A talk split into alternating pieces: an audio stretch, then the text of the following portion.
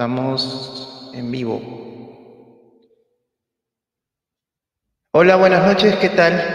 Este, soy Bruno de Patriarcadio y este es el Patriarcadio Podcast.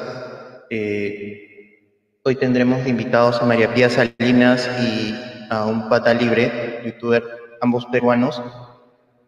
Eh, disculpe un poco la demora, había acordado para las 7 de la noche, pero he tenido unos problemas de conexión, he tenido que salir unos minutos después. Eh, eh.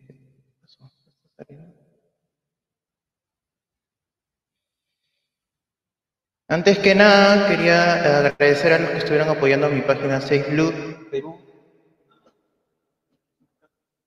Estuvieron apoyando con este proye- pequeño proyecto de las que estaba haciendo.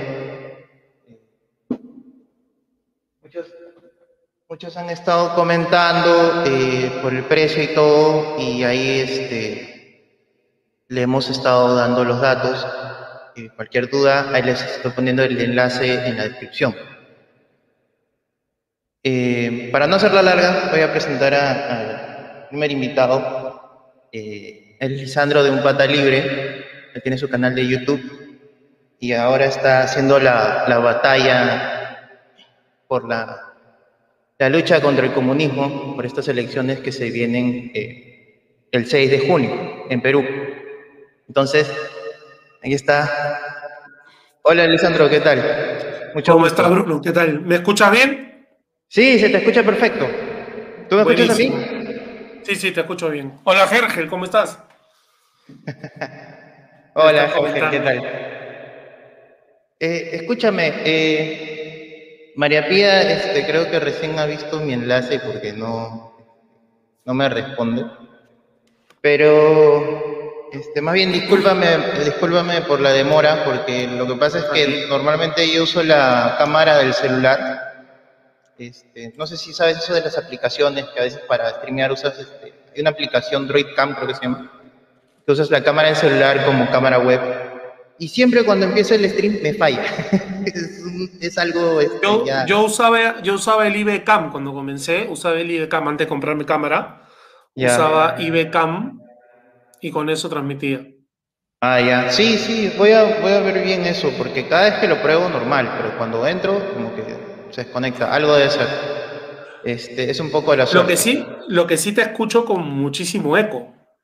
Ah, ¿sí? Espérate. Sí. Hola Luis, ¿cómo estás? Ya ves, Hola, se escucha como. Ahí está mucho ¿Ahora me mejor. Se escucha como un eco de iglesia. Justo Mariano Re- Reparar dice: Se escucha como eco de iglesia. Y estamos un día en quitarnos a los ojos entre unos y otros. sí, vengo de, vengo a darles paz, muchachos. No, sino que este, hace poco conseguí unos micrófonos estos, no muy caros, estos que venden este, por redes, eh, por tiendas, y este, y es barato, en verdad. Pero mira, co- encontré, vino con esto y está bien útil, Mm. porque puedo conectar más cosas, inclusive puedo este, conectarlo al celular, si es que hago Instagram. Y es- está bonito, lo único que no me di cuenta es que acabo de mover todo el eco, por eso me has escuchado como si estuviéramos en la catedral. Sí, sí, sí. Yo, la verdad es que yo soy más de plug and play. Mi cámara y mi micrófono, que aquí no lo estoy usando porque no estoy en casa, es este. Conectar y usar. No, no tiene tarjeta de sonido, claro. ni consola, ni nada. Porque no estoy para no estoy para complicarme la vida. No, claro, lo que pasa es que, mira, yo tenía este, un micrófono chiquito, estos que te venden como 25 soles, así. Y la cosa es que yo mido metro ochenta y, la, y el micrófono es, era, es bien chiquito y con su estante tenía que inclinarme. Entonces estos me escuchaban así, hola, hola, este sí, gracias. ¿Me entiendes? Entonces no, dije, tengo que conseguir un micrófono más, más alto porque no me voy a... Está bien. Entonces, a- estamos hablando entre gente alta, entonces. Ah, ya, Estamos también. entre gente alta. ¿Cuánto, ¿Cuánto mides? 192. ¿Cuánto mides? 192. Ah, no, todavía es otro level. no. Nada, ¿qué tal? Este, es la primera vez que hemos conversado, creo, eh, detenidamente. He, he estado siguiendo un poco tu, tu canal. Qué Este, miedo. No voy a decir, no voy a decir que, que he seguido tanto, tanto tiempo, tanto tiempo. ¿Qué habrá sido? Más he seguido más este mes. O sea, ya me había topado antes con tu, con tu canal. Y lo que más me he topado ha sido con tu TikTok. Y eso me ha parecido chévere porque no mucha gente. Justo me suspendieron, justo me suspendieron la última semana. La última semana, sí. Esta, esta semana está suspendido. Mañana me liberan. Mm, qué coincidencia, ¿no? Sí, no, me bloquearon. Me, denunciaron dos videos que nada que ver. Los apelé. Mm. Me dijeron, ay, perdón, nos equivocamos en TikTok porque TikTok primero pega y después pregunta. Claro. Entonces me dijeron, ay, perdón, nos equivocamos, pero igual sigue la suspensión. Mi video ya, se pueden ver, pero igual sigue mi, suspensión, así que no puedo hablar hasta mañana.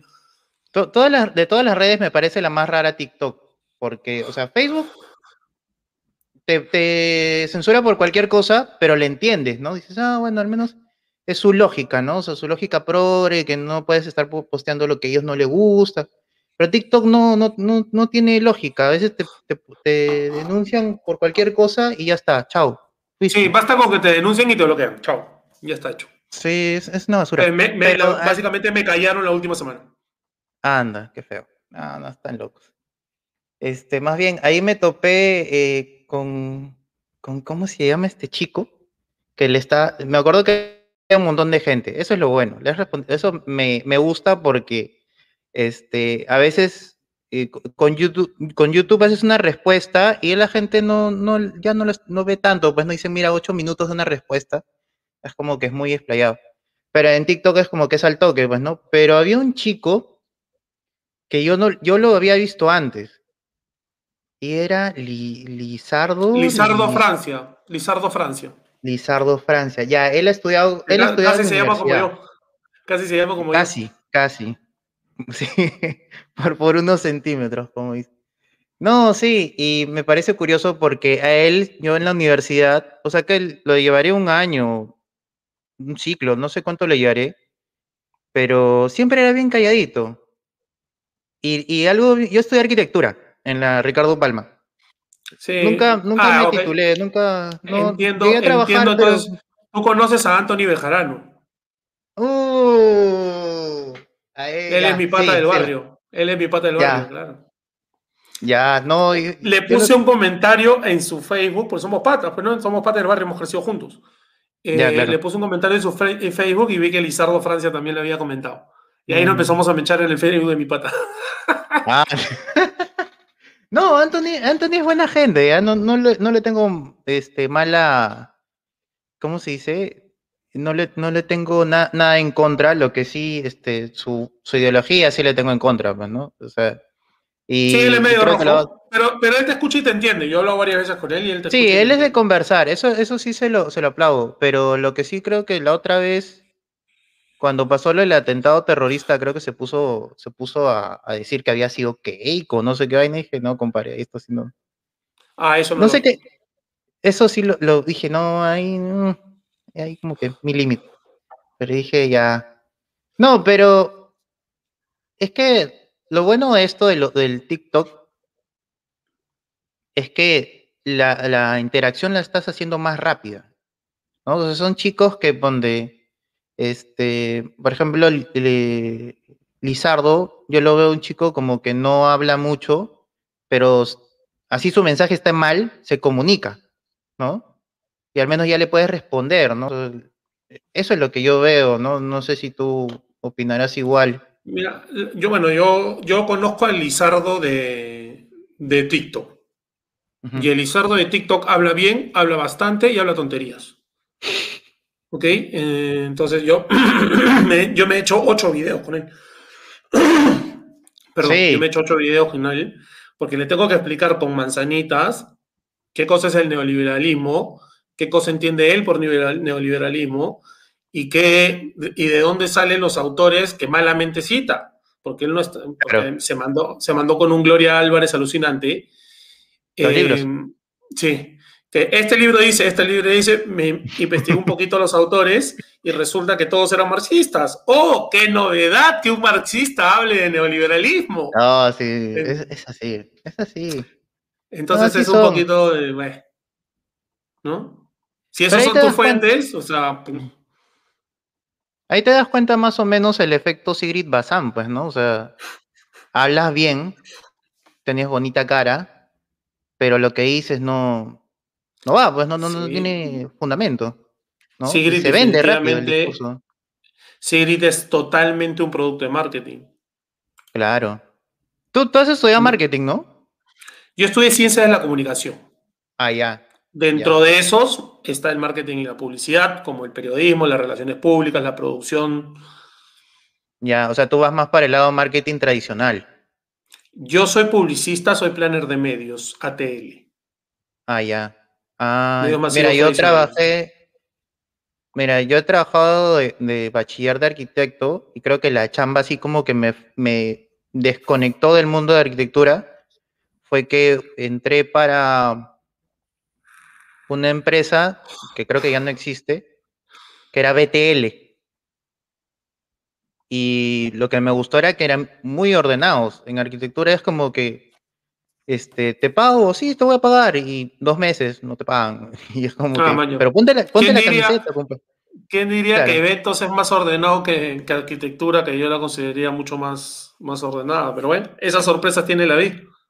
No, sí, este, son, mira, arquitectura te sorprendes, o sea, ahí lleno, está lleno de rojos, está, está lleno de gente que, eh, como que los egos son muy grandes también, ¿no? O sea, eso no me gustó de la parte de la carrera, porque es muy, este, como te digo, es mu- mucho ego, o sea, y, y te dejan en el aire mucho tiempo, o sea, es, y luego te, y te se ofenden si no, si no sudas la camiseta, ¿no? O sea, como que tienes que sudarlo.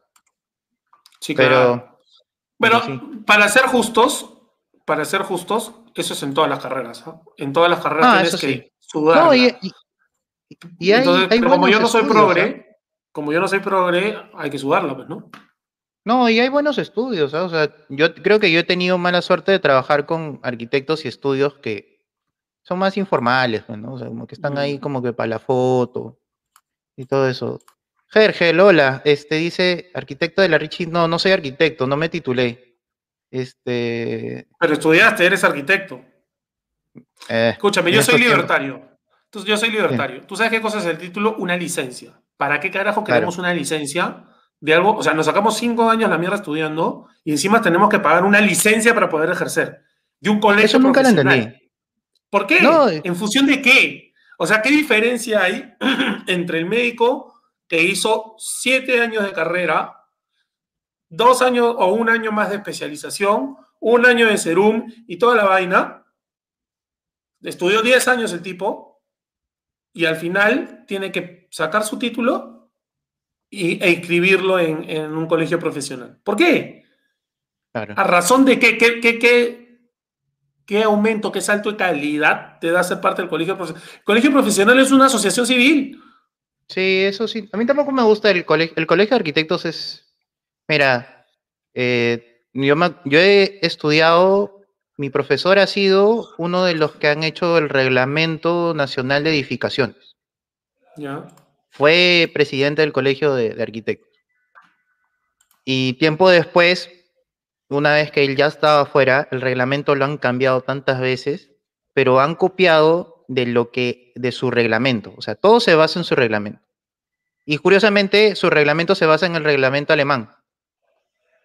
Pero él me dice, se han, se han este, puesto tan argolleros que cambian la ley, o mejor dicho, cambian el reglamento y como varios son de constructoras, lo cambian específicamente para constructoras. Por ejemplo, quitaron, algo rápido, quitaron el mínimo de un dormitorio. O sea, cuando tú tienes un dormitorio, cuando diseñas, te dicen mínimo para que sea un dormitorio tiene que ser 9 metros cuadrados. ¿Ya? Y lo, lo quitaron. Dijeron, no, no, que, que tenga un lado 3 metros es suficiente. Lo quitaron. Un día entré a ver departamentos con mi mamá, que quería ver departamentos. Entramos a un supuesto dormitorio y, y estaban en construcción. Entramos y había un obrero echado y no podía echarse de lo chiquito que era. ¿Me entiendes? O sea, ahí te das cuenta que el reglamento está... hasta el- Yo, también me pasó una vez que entré y a un edificio y estaban también, este, ya estaban en acabados, ¿ah? Y se estaban bajando un muro. ¿Por qué se estaban bajando? Porque dice que el dormitorio era demasiado pequeño que no entraba una cama. Estaban bajando un muro. y eso no lo había visto, o sea, que me digas que no lo había visto Indesi, no, No seas malo. O que lo había pasado en la municipalidad. No, no seas malo. Este, sí, me enseñó diseño urbano el, arquitecto Alegre, esa apellida. Sí, Gergel es un seguidor, Gergel es un miembro de mi canal, un suscriptor, y es arquitecto además. Anda, qué bueno. Es arquitecto igual que tú. No, yo, mira, yo he tenido mala racha, creo, con las chambas. He estado eh, arquitecto, y luego me salí, estuve estudiando un poco de marketing digital, por eso es que cuando este, más o menos me dijiste comunicación, dije, ah, ya, marketing, todo tal. Porque me interesó bastante esta chamba que te digo, porque era, yo tenía que dibujar, eh, los, esta empresa había hecho para el Motor Show. y, chévere, o sea, en verdad me trataron muy bien y, con, y conozco muchos este, diseñadores gráficos de esa época que trabajaron ahí y todo. Bacán. O sea, em, me gustó bastante el círculo, me pareció muy, muy colorido. En, arquitectura, a menos que seas alguien relevante, vayas a tener una experiencia, te explotan como basura. Pero bueno. Este, María Pía está demorando. No sé qué pasa con María Pía. Mm, podemos ir hablando de la. Estas dos semanas, ¿ah? Porque yo iba a decir de esta semana, pero creo que la semana pasada ha sido. Yo siempre digo, no sé si es una frase que tú compartes, que siempre la última semana de elecciones es la más cochina. Pero creo que estas últimas dos semanas han sido así como que asquerosas. O sea, el atentado terrorista. Dime, es decir algo. Pero yo, yo la siento menos sucia que el 2016. Mm, sí. es que no, no, tienes a la prensa en contra de Keiko en general. O sea, yo no lo siento así. La vez pasada sí fue toda la prensa. ¿No, no te parece así? Sí, le, le invitaron un reportaje la última semana. Y también lo de lo de lo de Montesinos, el celular. El celular de Montesinos también, que nunca se confirmó, nunca se, se, comprobó nada. Nunca sacan esas imágenes, o sea, siempre dicen, ¿no? Que, que lo han encontrado con un celular y salen una imagen este, de él caminando en el patio, en su patio, ¿no? Y al final se queda en nada y nunca más se preguntan. Pero la investigación, inclusive lo, peor de todas esas cosas es que la gente ya te afirma la realidad, como si eso fuera realidad, ¿no? Viven una, este, un efecto Mandela, ya como que este, todo lo que te dicen y no lo prueban ya, es confirmado, ¿no? Por ejemplo, algo que siempre me pasa es que siempre me dicen lo de que Keiko vacó a Vizcar, a, PPK. Y PPK renunció, ¿no? son pequeñas cosas que, que uno va este, sacando de la luz. Y, renunció porque era corrupto, pues. Y era corrupto. Eso es algo que nunca entenderé. alguien que me explique por qué es culpa de Keiko que PPK haya tenido empresa y haya hecho negocios con el Estado a través de Odebrecht. Sí. Que alguien me explique, mientras era ministro de Economía. O sea, que alguien me explique, por favor. ¿Qué culpa tiene Keiko de eso? ¿O qué culpa tiene Keiko de, que Vizcarra eh, haya contratado a, Richard Swing y le hayan saltado los audios diciéndole a sus subordinados que mientan en una investigación fiscal? ¿Qué culpa tiene Keiko de las, de las investigaciones de Martín Vizcarra en Moquegua, cuando era presidente, presidente regional? Claro. ¿Qué culpa tiene Keiko? No, y lo peor de todo es que ahora, ahora como que se ha invertido, ¿no? Como que culpan a Keiko por Vizcarra pero nadie los obligó a salir a marchar por Vizcarra, ¿no? O sea, como que tú mismo lo defendiste. Ahora, ahora dicen, no, yo no voy a votar por Keiko por la corrupción. Pero si lo defendiste a Vizcarra y todo, sabíamos lo de lo de este Moquegua, sabíamos lo de este creo que para noviembre ya había salido lo de este Richard Swing o no? Ya había salido. Claro, claro. Para eso fue, por eso fue. El primer caso que sale es el de Richard Swing. Claro. La primera vacancia es por Richard Swing. Ah, no, espérate, ¿seguro? Sí. La primera fue por Richard Swing, la segunda fue por los casos de, de Moquegua. Mm, claro, claro, claro, O sea, y para la segunda ya se descubren los audios donde le, está pidiendo, por eso ya había investigación fiscal por el caso de Richard Swing, pues porque ya había salido. Entonces, para la segunda se juntan esto de Moquegua y los audios de Martín Vizcarra diciéndole a su subordinado, de Karen Roca, que en donde dice que, mientan y que, tienen que estar todos alineados. Sí, claro. Ha sido bien, bien amarrado. Y eso que no, en ningún momento tocaron el tema de las cuarentenas. O sea, lo de las cuarentenas es muy rochoso. Ahorita lo del vacuna gate, ya tienes ahí una, una base, ¿no? Pero lo de las cuarentenas, por ejemplo, nadie preguntó, ¿por qué me estás encerrando 10 días después del primer contagiado y nunca tuviste un registro de dónde estaba, no tenías ni un encierro, no tenías a nadie encerrado?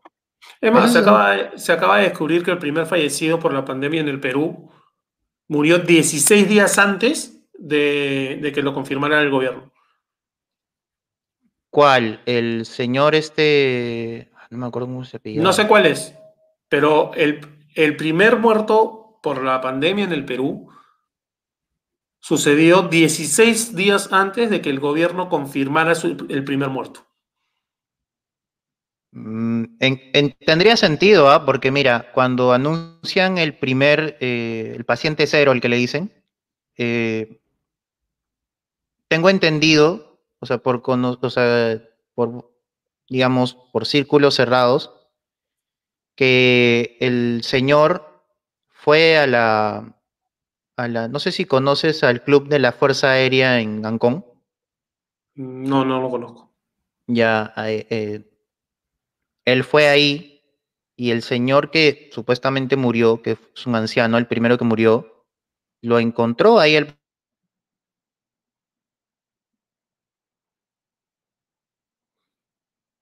¿Te congelaste tú? Me congeló yo que me digan en el chat.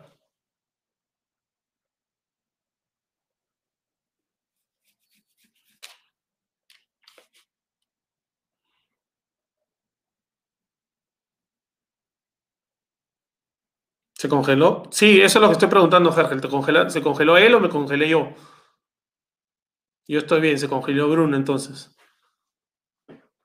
Bueno, le expropio el canal. Uy, uy, uy. Te expropio el canal. Estoy bien, Lisandro, dice.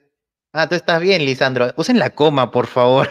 sé que son comentarios en Facebook y en YouTube, pero por favor usen las comas. Dice, sí, creo que es mi internet. Lo que pasa es que, mira, estoy en San Borja y, iban a ponerme buen internet, pero justo en mi zona, por alguna razón no han puesto este. Justo. Justo en mi zona. no han puesto fibra óptica. Ah, pero conéctate por cable, pero. Sí, estoy con cable, no, voy a entrar con wifi, pues no seas malo, estoy haciendo este. Pero igual. Yo estoy, yo estoy ahorita conectado por, por, wifi, porque no estoy en mi casa. ¿Ah, sí? Ah, es que ya tú, otro level, ¿Dónde estás? No estoy en casa, no estoy en casa, en Miraflores. ¿Qué distrito? En Miraflores. Ah, ya ven. De hecho, Miraflores tiene fibra óptica. No sé, ah, pero mira, vi el mapa y justo el hueco donde no hay fibra óptica es donde estoy viviendo. es una basura. Ah, ¿de qué estábamos hablando? Ya perdí el hilo. De. Me estabas contando del paciente cero.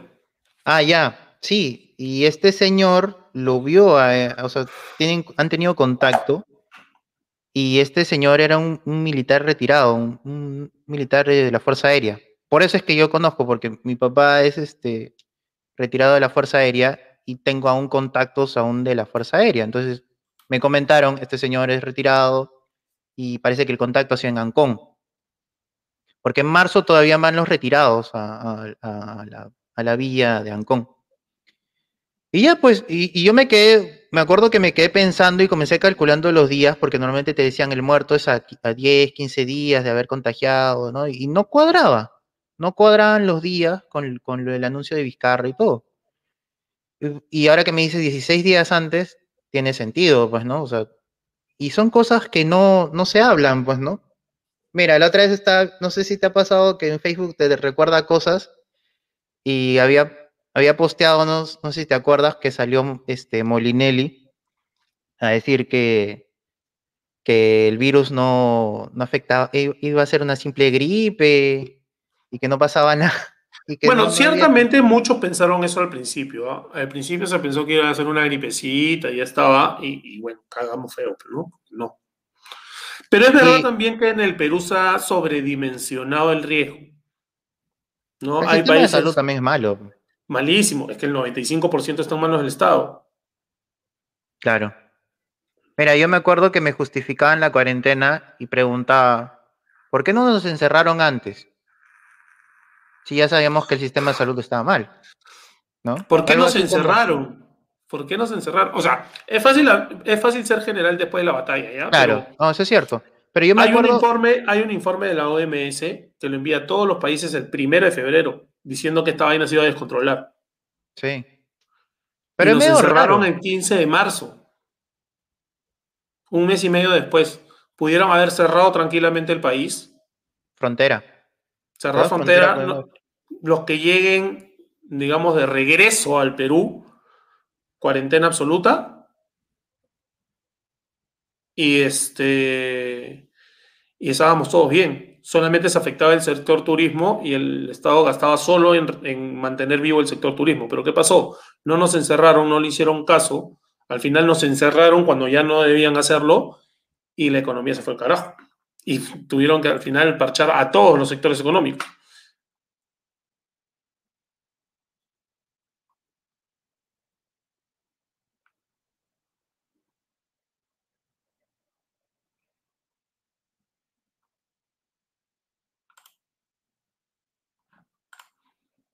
¿Se volvió a congelar?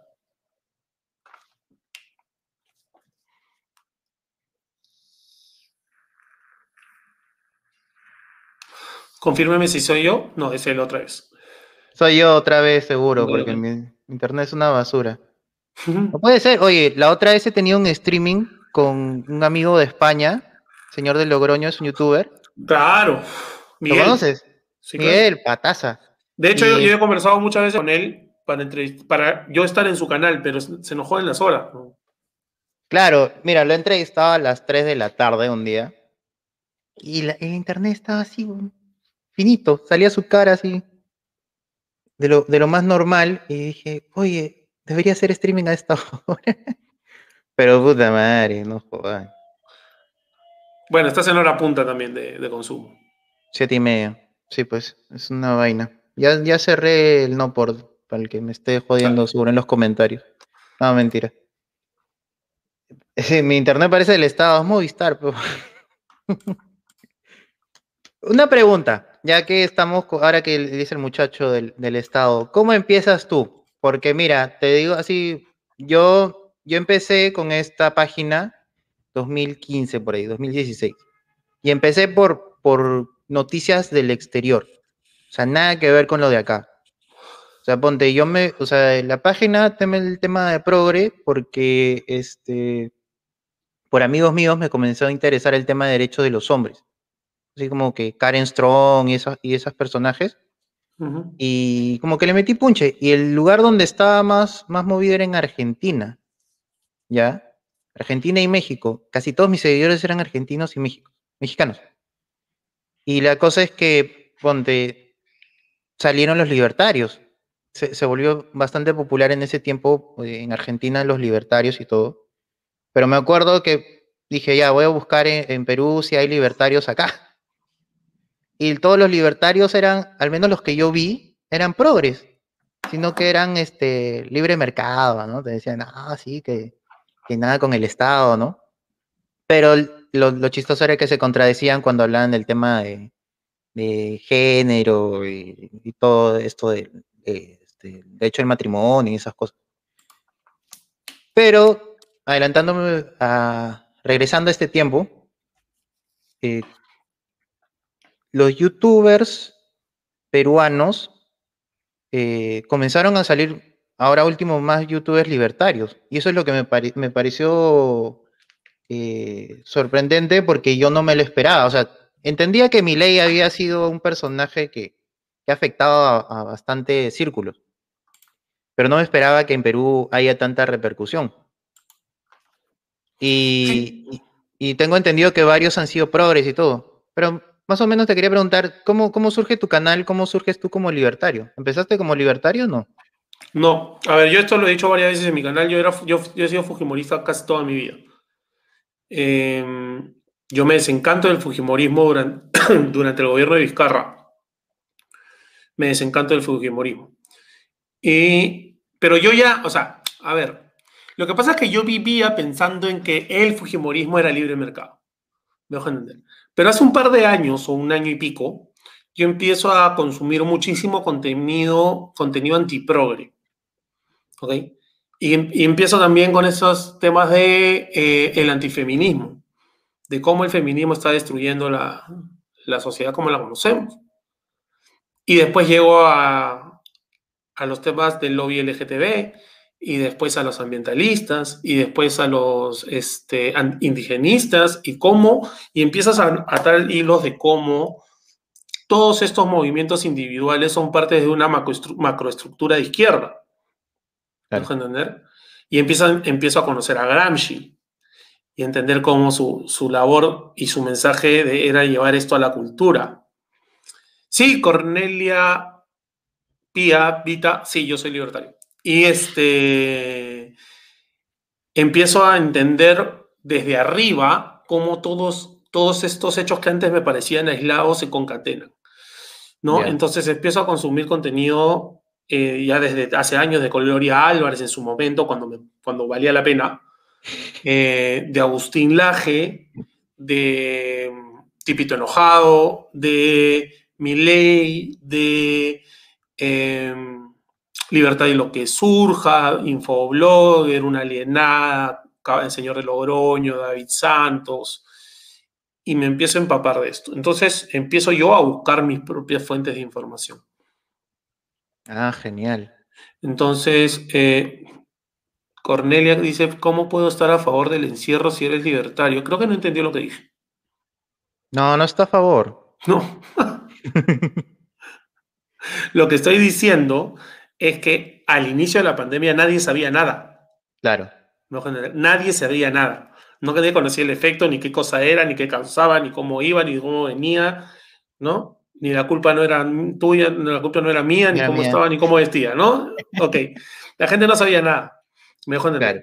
Y aparte te tienes que poner un contexto, Cornelia. El Perú no es libertario. Claro. son, son, son socialdemócratas de izquierda. Entonces, esperar que un socialdemócrata de izquierda tome medidas libertarias, ¿ok? Es un sentido. Y las cosas hay que analizarlas en función a su contexto. Claro. tiene razón, de repente yo no me dejé entender, puede ser. Pero a, lo que voy es, las cosas hay que analizarlas en función a su contexto. Entonces, nadie sabía cuál era el impacto de esto, cuál era la tasa de mortalidad, qué tan grave era, qué impacto iba a tener en la economía, nadie lo sabía. En ese contexto es que digo lo que digo. ¿Me dejo entender? Porque no lo puedo decir como un. no puedo decir, oye, Vizcarra, qué mal que no tomaste una medida libertaria. Mm. Pero, ¿sabes qué?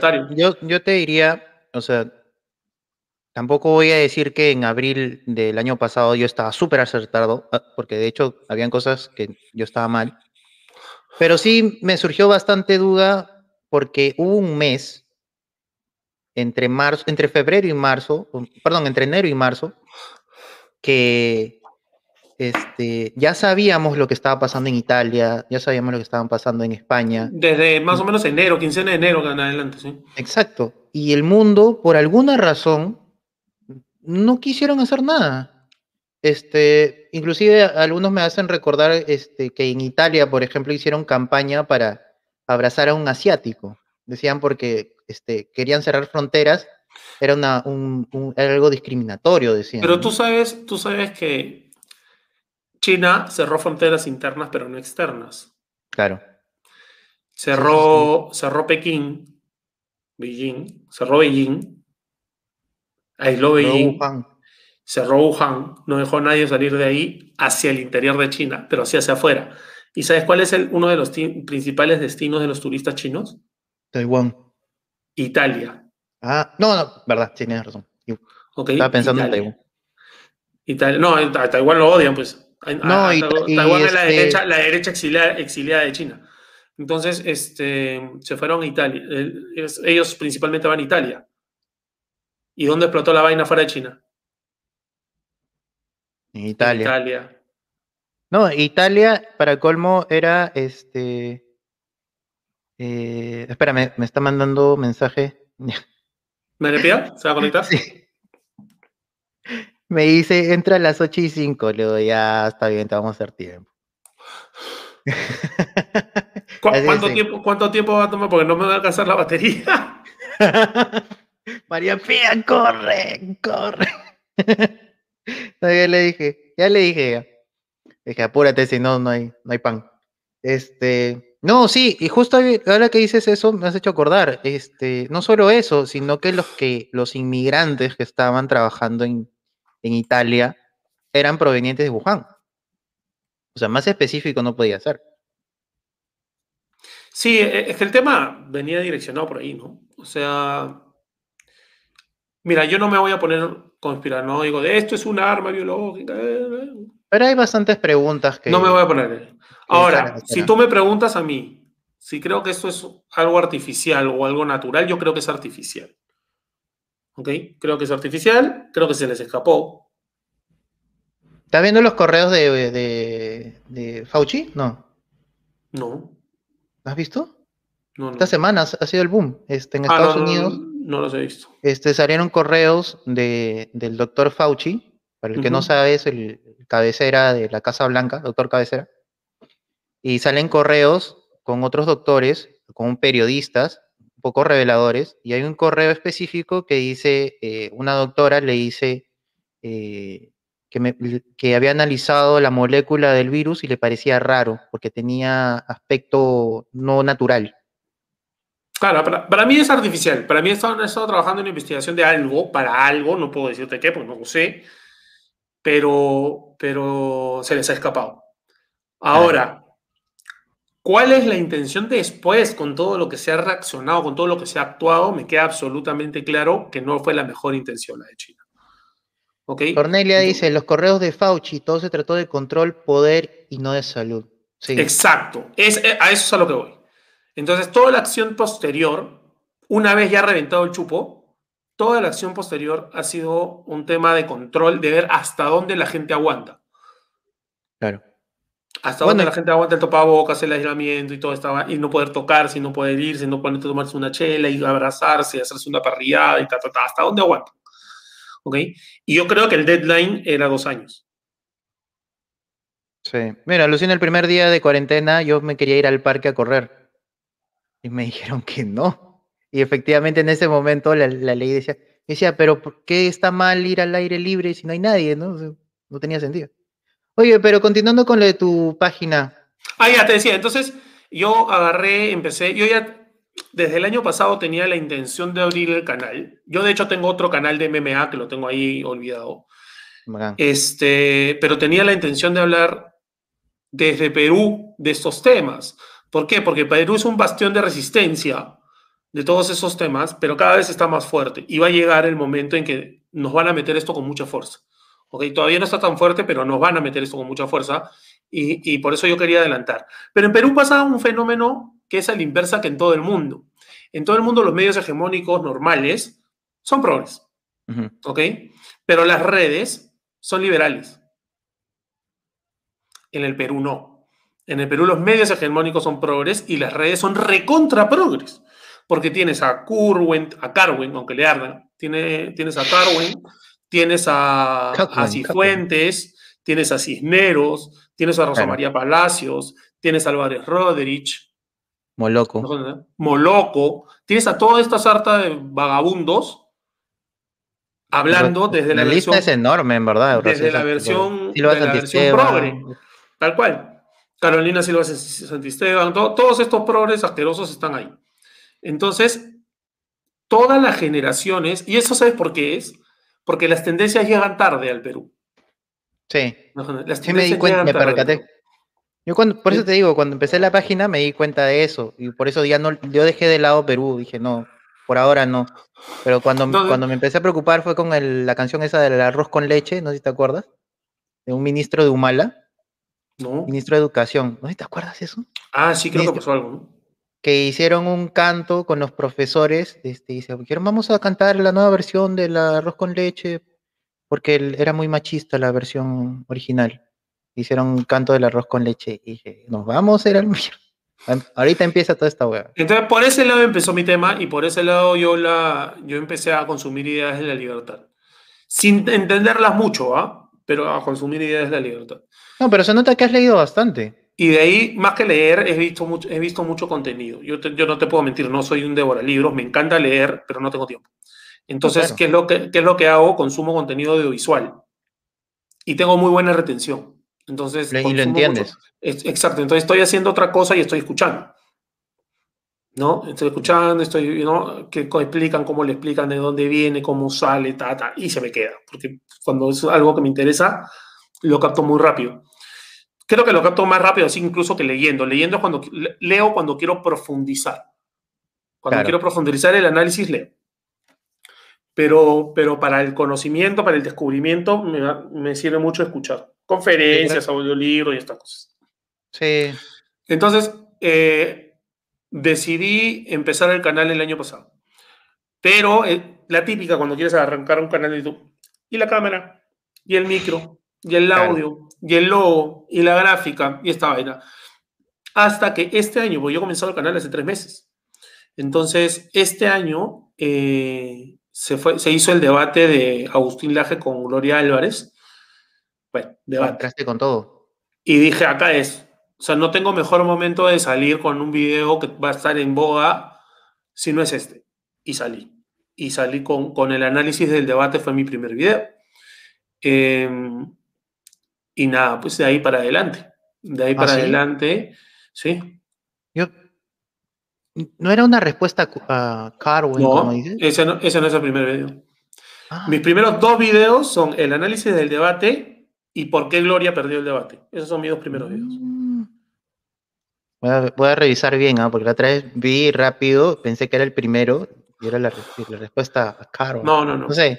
No, porque, la, porque la respuesta, la respuesta a Curwen es ya con, con el tema de las vacunas y, de la no participación de los privados. Claro. Lo de, lo Carwen es ya. Es más, tengo un par de videos antes de eso, incluso, entre Gloria Álvarez y, y Curwen. Eh, tengo un par de videos, un par de videos más hablando justamente de todo, de cómo los privados pueden y no los dejan. Mm. Entonces, el video, el video de, de Carwen es después de lo de Sagasti, de no queremos que los que tengan plata se vacunen primero. Un asco. yo dije que ese buen era comunista. Perdón, YouTube, por la palabra.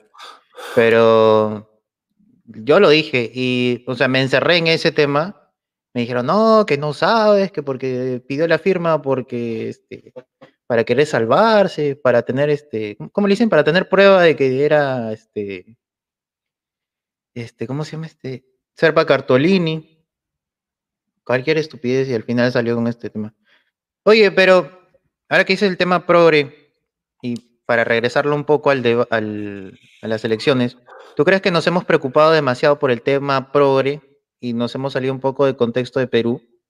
Porque el comunismo que se viene, o mejor dicho, la izquierda que se viene es la, socialismo del siglo XXI, ¿no? Comunismo. Sí, no, nadie, nadie se esperó. La verdad es que no. A ver, yo, tenía, yo estuve siempre muy claro que Verónica Mendoza, antes de Progre, era socialista. Yo lo tenía súper claro.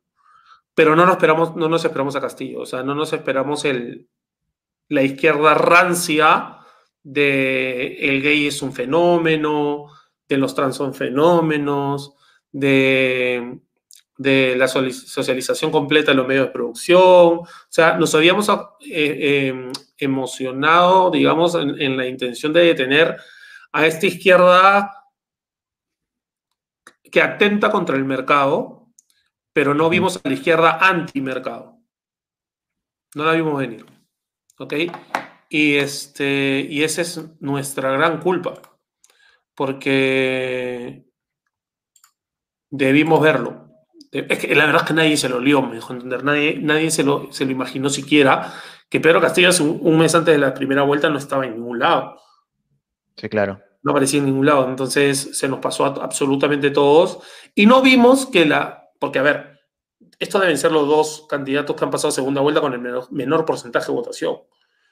Entonces, no vimos la, la, atomización del voto, cómo estaba afectando esto, y que un pequeño grupito de personas yo creo válidamente eh, molestas, hacen un, voto de rechazo y, votan por, por, Pedro Castillo y lo hizo suficiente para entrar a la segunda vuelta. La, la, vez pasada, Keiko tenía treinta y pico por ciento de, de, votos. Le sacó 20 puntos a PPK. ¿No llegó a 40? No, no. No creo que eso creo fue que, Creo que PPK estuvo en 13 y Keiko estuvo en 33, 34. Me parece. Claro. Sí, por ahí fue. Sí, sí. ¿Sabes qué es lo que me pareció curioso? En eh, a boca de urna, me acuerdo, pero te hablo de la tarde del domingo. Y no sé si te debes conocer a este chico, Paulo. Paulo Perusa en, Instagram. No sé su apellido, pero no lo pone. Que es periodista. Sí. pone el, la boca de urna cómo va, o no sé si era un día antes la encuesta cómo va, y ponía primero a Castillo. Pero nunca entendí por qué. Yo me decía, yo decía, ¿por qué? O sea, ponía algo de lápiz, no me acuerdo qué era. Eh, ¿En la última semana antes de la elección? Te hablo del, mismo, no sé si era el mismo día o un día antes. Ah, no, pero, a ver, un día antes ya todos tenían a Castillo arriba. Pero eso es lo raro. Eso es, eso es lo raro, porque también, o sea, mira, si haces un análisis, mira los comentarios de Rosa María Palacios, los comentarios de Álvarez Rodríguez, todo el mundo pensaba que estaban hablando mal de, de López Aliaga, pero en verdad estaban hablando de, de Castillo. Al menos eso es mi, es mi análisis. Mariano, dice, ¿van a hablar del mercado de telas que ocurrió en Europa y el movimiento de abrazar a un chino? Mercado de telas, eso sí, ahí sí me agarraste, no me es eso. Pero de abrazar a un chino, mira, hasta hay video en YouTube. Eso fue, eso fue una desgracia. No sé, inclusive tú ves y era como que este, en Estados Unidos fue que no querían que cierren fronteras y todo la nota pero sí. ¿Sabes qué es lo que pasa? Es que creo que Lima se centró mucho en el tema progre, porque era la única forma que veíamos que, la mayoría vote por alguien de izquierda. Pero nadie se acordaba de la cuarentena. O sea, la, gente por la cuarentena está, ha estado sufriendo, sigue sufriendo. ¿No? Y, y lamentablemente la realidad de Perú es que eh, los pueblos están desprotegidos, pues, ¿no? Eh, inclusive, mira, no sé si te acuerdas cuando salió que ganó Castillo, todo el mundo salió, ¿no? El, Perú desprotegido, ¿no? El Perú profundo. Y los, muchos de los comentarios que yo veía de esos que decían Perú profundo, era la gente que quería que se quede, que se quede Vizcarra, ¿no? O sea, son gente que han tenido desprotegido el país, ¿no? O sea, se han se han encerrado, han estado viendo su Netflix y, por ejemplo, veía, no sé si viste lo del, lo del heladero tratando de vender este, en, su, en su cuadra y lo comenzaron a insultar porque y, le hicieron noticia nacional, ¿no? Ese tipo de cosas, o sea, hay gente que quería trabajar. Una persona que simplemente, si no cambiaba, no comía. Exacto. Y le tenía más miedo al hambre que al virus. Verdad, de verdad. Yo, yo me acuerdo, este, en cuarentena, salimos a apoyar un, un heladero. Ha sido el helado más caro que me ha costado en la vida. pero, mira, causa, este, tampoco le o sea, el pata ya tocaba el, la corneta, este, un poco más se ponía a llorar, ¿no? Porque estaba, ya, y era verano, pues ya nos fuimos. Nos, nos costó un poco, nos dolió un poco la billetera, pero mira, son personas que ese es su único ingreso, ¿me entiendes? Es, es así. Pero sí, o sea, lo de... No hay que negar que lo de Castillo es un reflejo de algo, ¿no? Pero tampoco es un, tampoco es un paso correcto, pues no mira lo que están haciendo, ya, la locura de los comentarios de la gente ya es, ¿no? Eh, ya zafan de, ya pasan por el lado de locura, ya, o sea, ya no importa el hambre o lo que sea, con tal que no sea un Fujimori en el gobierno, están ya en lo peor. Mariano dice, la verdad de lo que el Castle es algo de Ripley, ya que realmente no tengo ni idea de dónde salió, ningún medio hablaba de él, ni de los bajos, ni de los bajos que sí eran conocidos. ¿Tú crees que ha habido prensa comprada por ese lado? Porque siempre se habla de eso, de que Castillo ha entrado o sea, si bien nadie se lo esperaba, pero este, dicen por ahí que ha habido prensa comprada, que lo han ocultado. Han esperado que crezca. A ver, yo siempre creo que hay prensa comprada, pero de ambos lados. Sí, siempre. O sea, a mí me queda súper claro que, la prensa grande eh, lo, ha, lo, querido tapar, lo ha querido tapar y la prensa local lo está resaltando, lo está levantando. Así que que no se quejen por la prensa. En, mi TikTok debes haberlo visto. Siempre respondo a una cuenta que se llama Cuco en Portada, que, debería llamarse este, Cuenta de Propaganda de Pedro Castillo. ¿Ok? Y, y es básicamente eso. Es una periodista con un medio de comunicación que abiertamente hace campaña por Pedro Castillo. Y está bien, está súper bien que lo hagan. El tema es que lo tienen que decir claramente. Claro. ¿Me dejo entender? Yo no tengo ningún problema con que el medio me diga, mi medio es progre. Yo no lo veré. Y ya está. ¿Me dejo entender? Y ya está. Pero que lo digan. A mí lo que me revienta es que se, que la pinten de, que se pinten de objetivos y sean propagandistas. Sí, claro. En, verdad no, tiene nada de malo. No sé en qué momento dijeron que el periodista tiene que ser imparcial. O sea, el periodista. yo, yo que estudié comunicaciones, a mí Federico Salazar me enseñó en la universidad y su papá también. Y me decían lo mismo. Me decían lo mismo. la objetividad del periodismo no existe. Porque el, periodismo es una actividad humana. Y donde una actividad humana se ejerce así, es porque, porque un ser humano se está contando una historia. Y el ser humano este, en este caso el periodista, omite o refuerza ciertos puntos de la historia. A partir de ahí ya no hay objetividad. Claro. ¿Me dejo entender? Porque no puede ser objetivo, no puede ser objetivo cuando tú cuentas algo y decides omitir una parte porque te parece poco relevante o porque te parece que la historia está muy larga o lo que sea. Por lo que sea que decides omitir o resaltar una parte, ya no está siendo objetivo. Claro. No, y yo creo que el periodista debe tener al menos este criterio y coherencia. O sea, ya si eres de izquierda, bacán. Pero sé coherente, pues, ¿no? Si eres de izquierda, vive de izquierda. a pechuga, a pechuga. Vive como izquierda, come como izquierda y todo lo demás.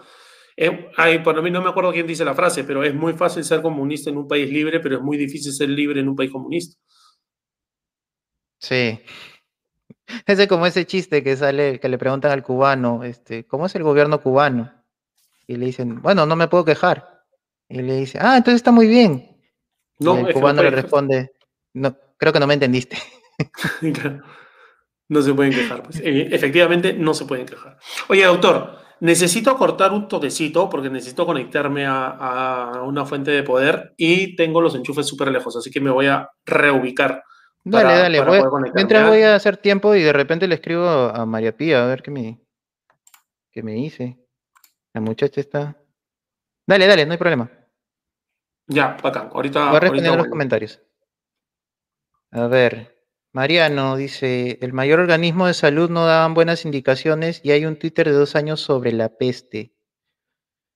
Ah, dos años, 2019. Mira, el virus es noviembre de 2019. Pero hay indicios de que han sido antes.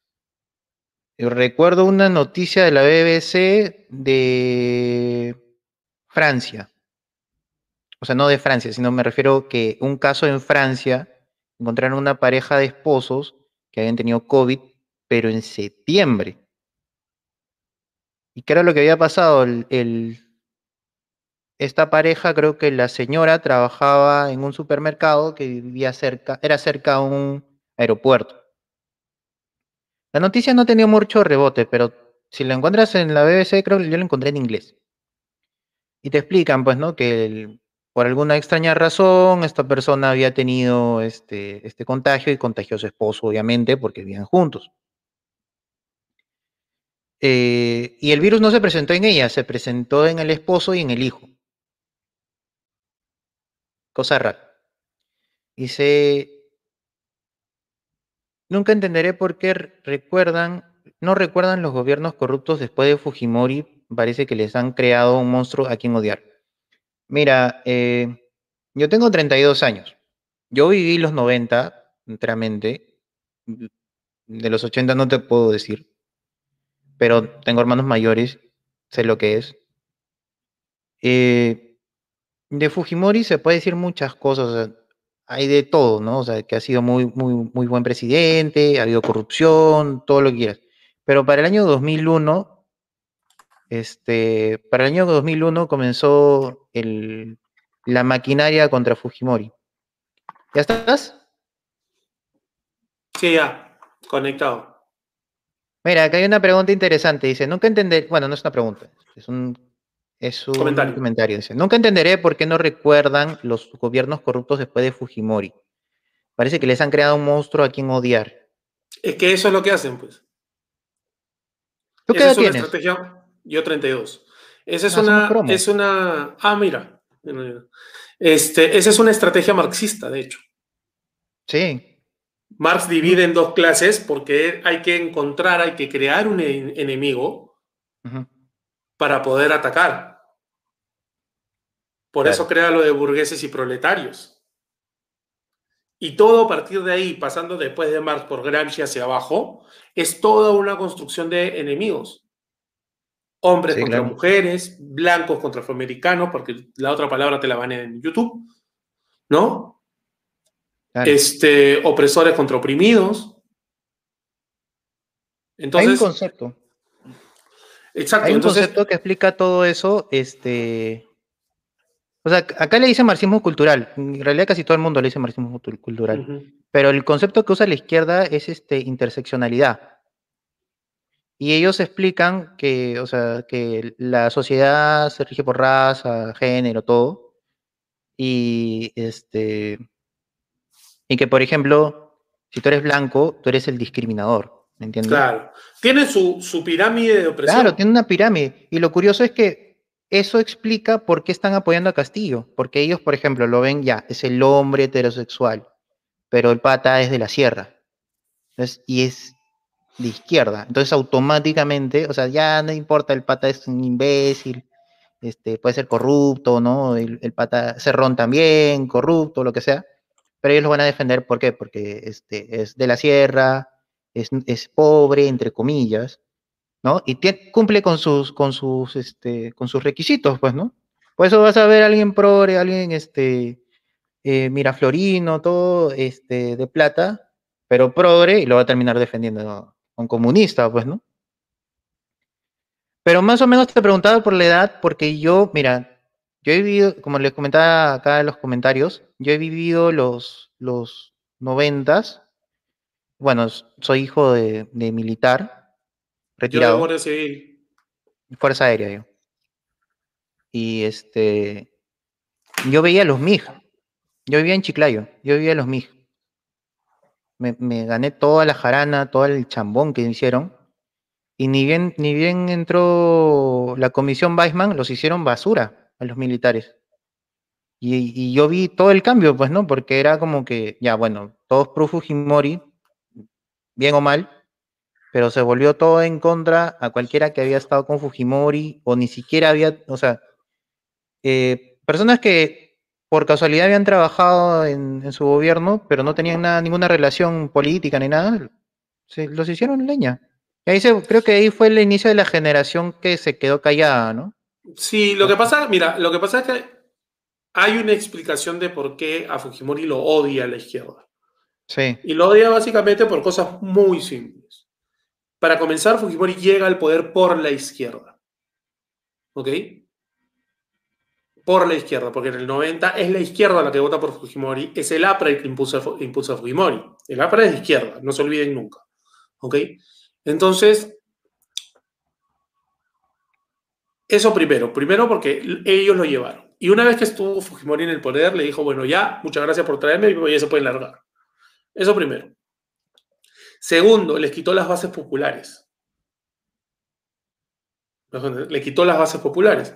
Porque ¿dónde lo querían a Fujimori más? En los pueblos olvidados de la sierra, del oriente, de la costa, pero en los pueblitos, ahí.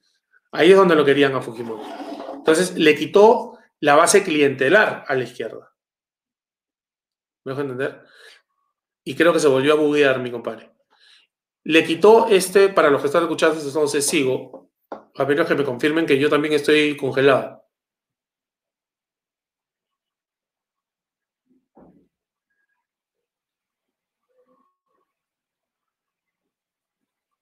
eres así? Ahí volviste.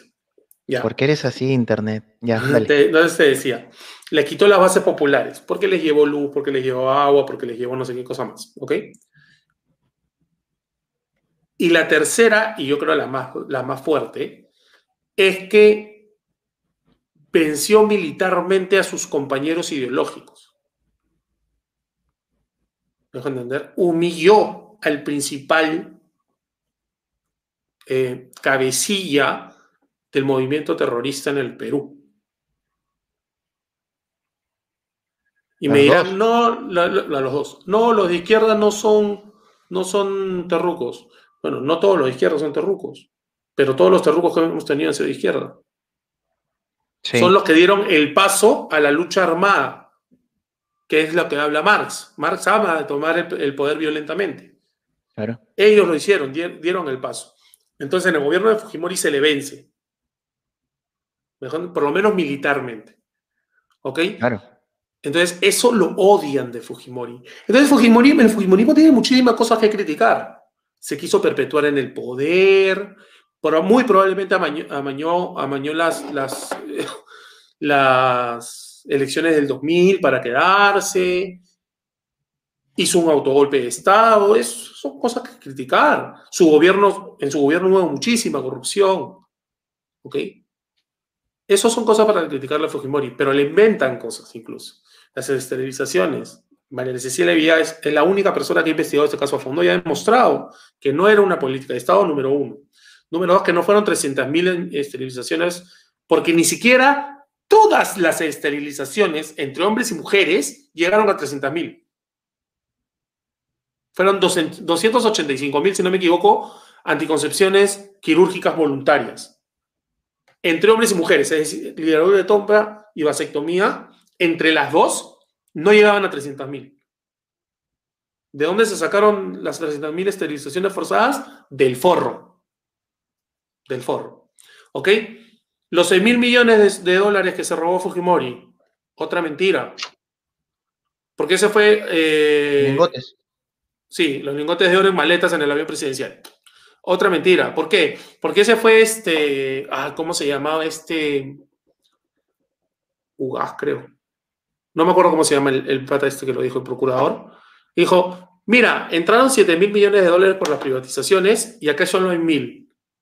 Fujimori se robó 6. Esa fue su conclusión, su conclusión. Y al toque voltearon y- y el Banco Central de Reserva le dijo: Oye, acá están. Acá está Claro. la plata. ¿Me dejo entender? Pero eso no, no se dice. Es más, ¿tú has visto este famoso ranking de los presidentes más corruptos de la historia? Ya, sí. Creo que lo ponen a él 7, creo que era. No sé Sexto, séptimo. Entonces te dicen, Fujimori es uno de los presidentes más corruptos de la historia. Pero ¿tú sabes cómo está hecho ese ranking? ¿Cómo?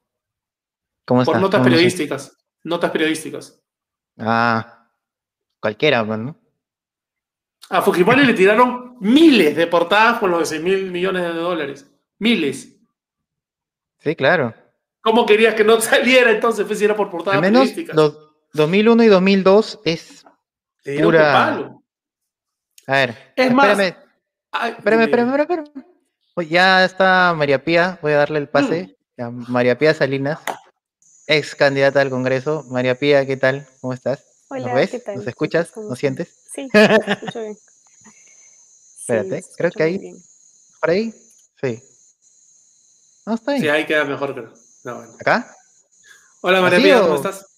Hola, hola. Hola, ¿qué María Pía, qué gusto. ¿Cómo están?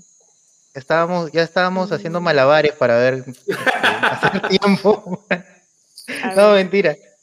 ¿Qué tal? ¿Cómo estás? muy bien. ¿Y ustedes cómo están?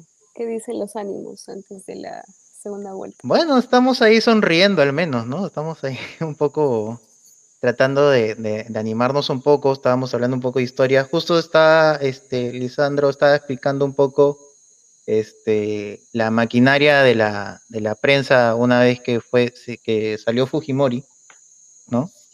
Explicando un poco eh, cómo es que estas eh, mentiras que nosotros sabemos se hicieron tan populares. Claro.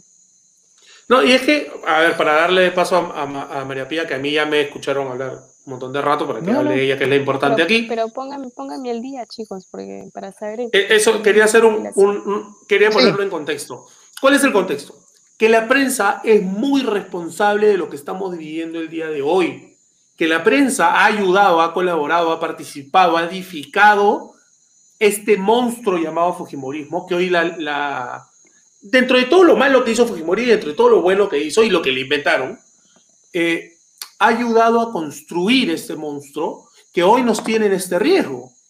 Claro. ¿No Entonces, hoy la prensa recula y dice, no, mira qué castillo.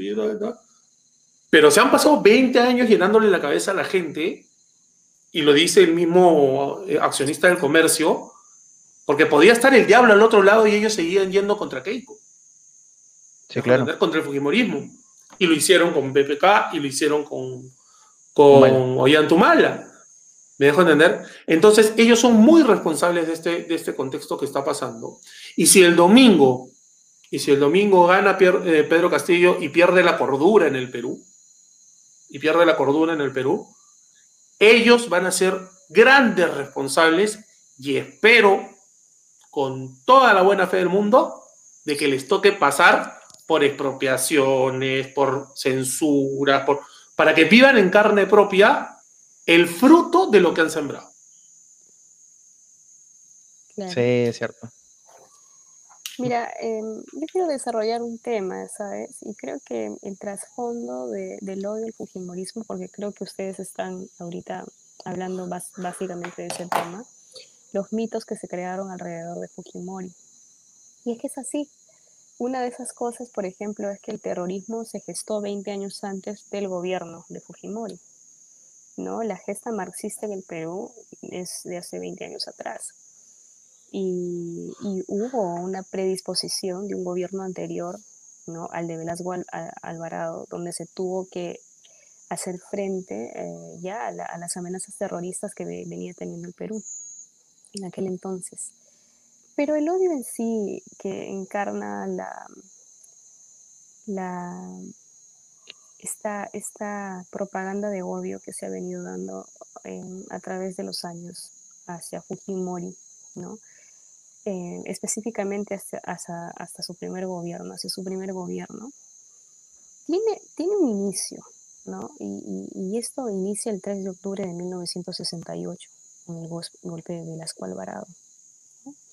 Esta gesta donde se, donde se extraditó todo, se estatizó todo la minería y se cerró básicamente eh, todo cuanto a, privado tenía el Perú en ese entonces.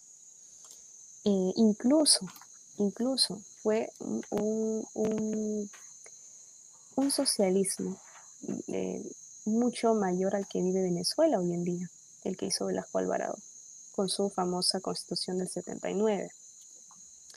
¿No? Y, se encargó Velasco Alvarado de, de, construir gigantescos monopolios en el país, ¿no? Y básicamente eh, el 75% de la banca en el país se vio, eh, se vio tumbada con el fenómeno Velasco Alvarado.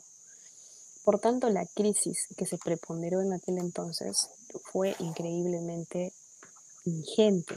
O sea, fue una crisis que que superó la, inestabilidad esperada en un gobierno socialista, de corte socialista, ¿no? Y, dado que era militar.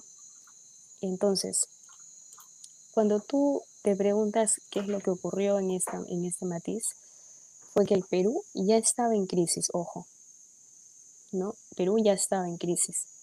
Entonces, ¿cómo solucionar esta crisis? Cuando llega la época del 90 y aparece Alberto Fujimori, ¿no? Em, en este contexto em, nos vemos a un candidato como nos vemos con, frente a un candidato como Mario Vargas Llosa y al final, para resumir la historia, Alberto Fujimori, que era un outsider, una persona que había salido básicamente de la nada, ¿no?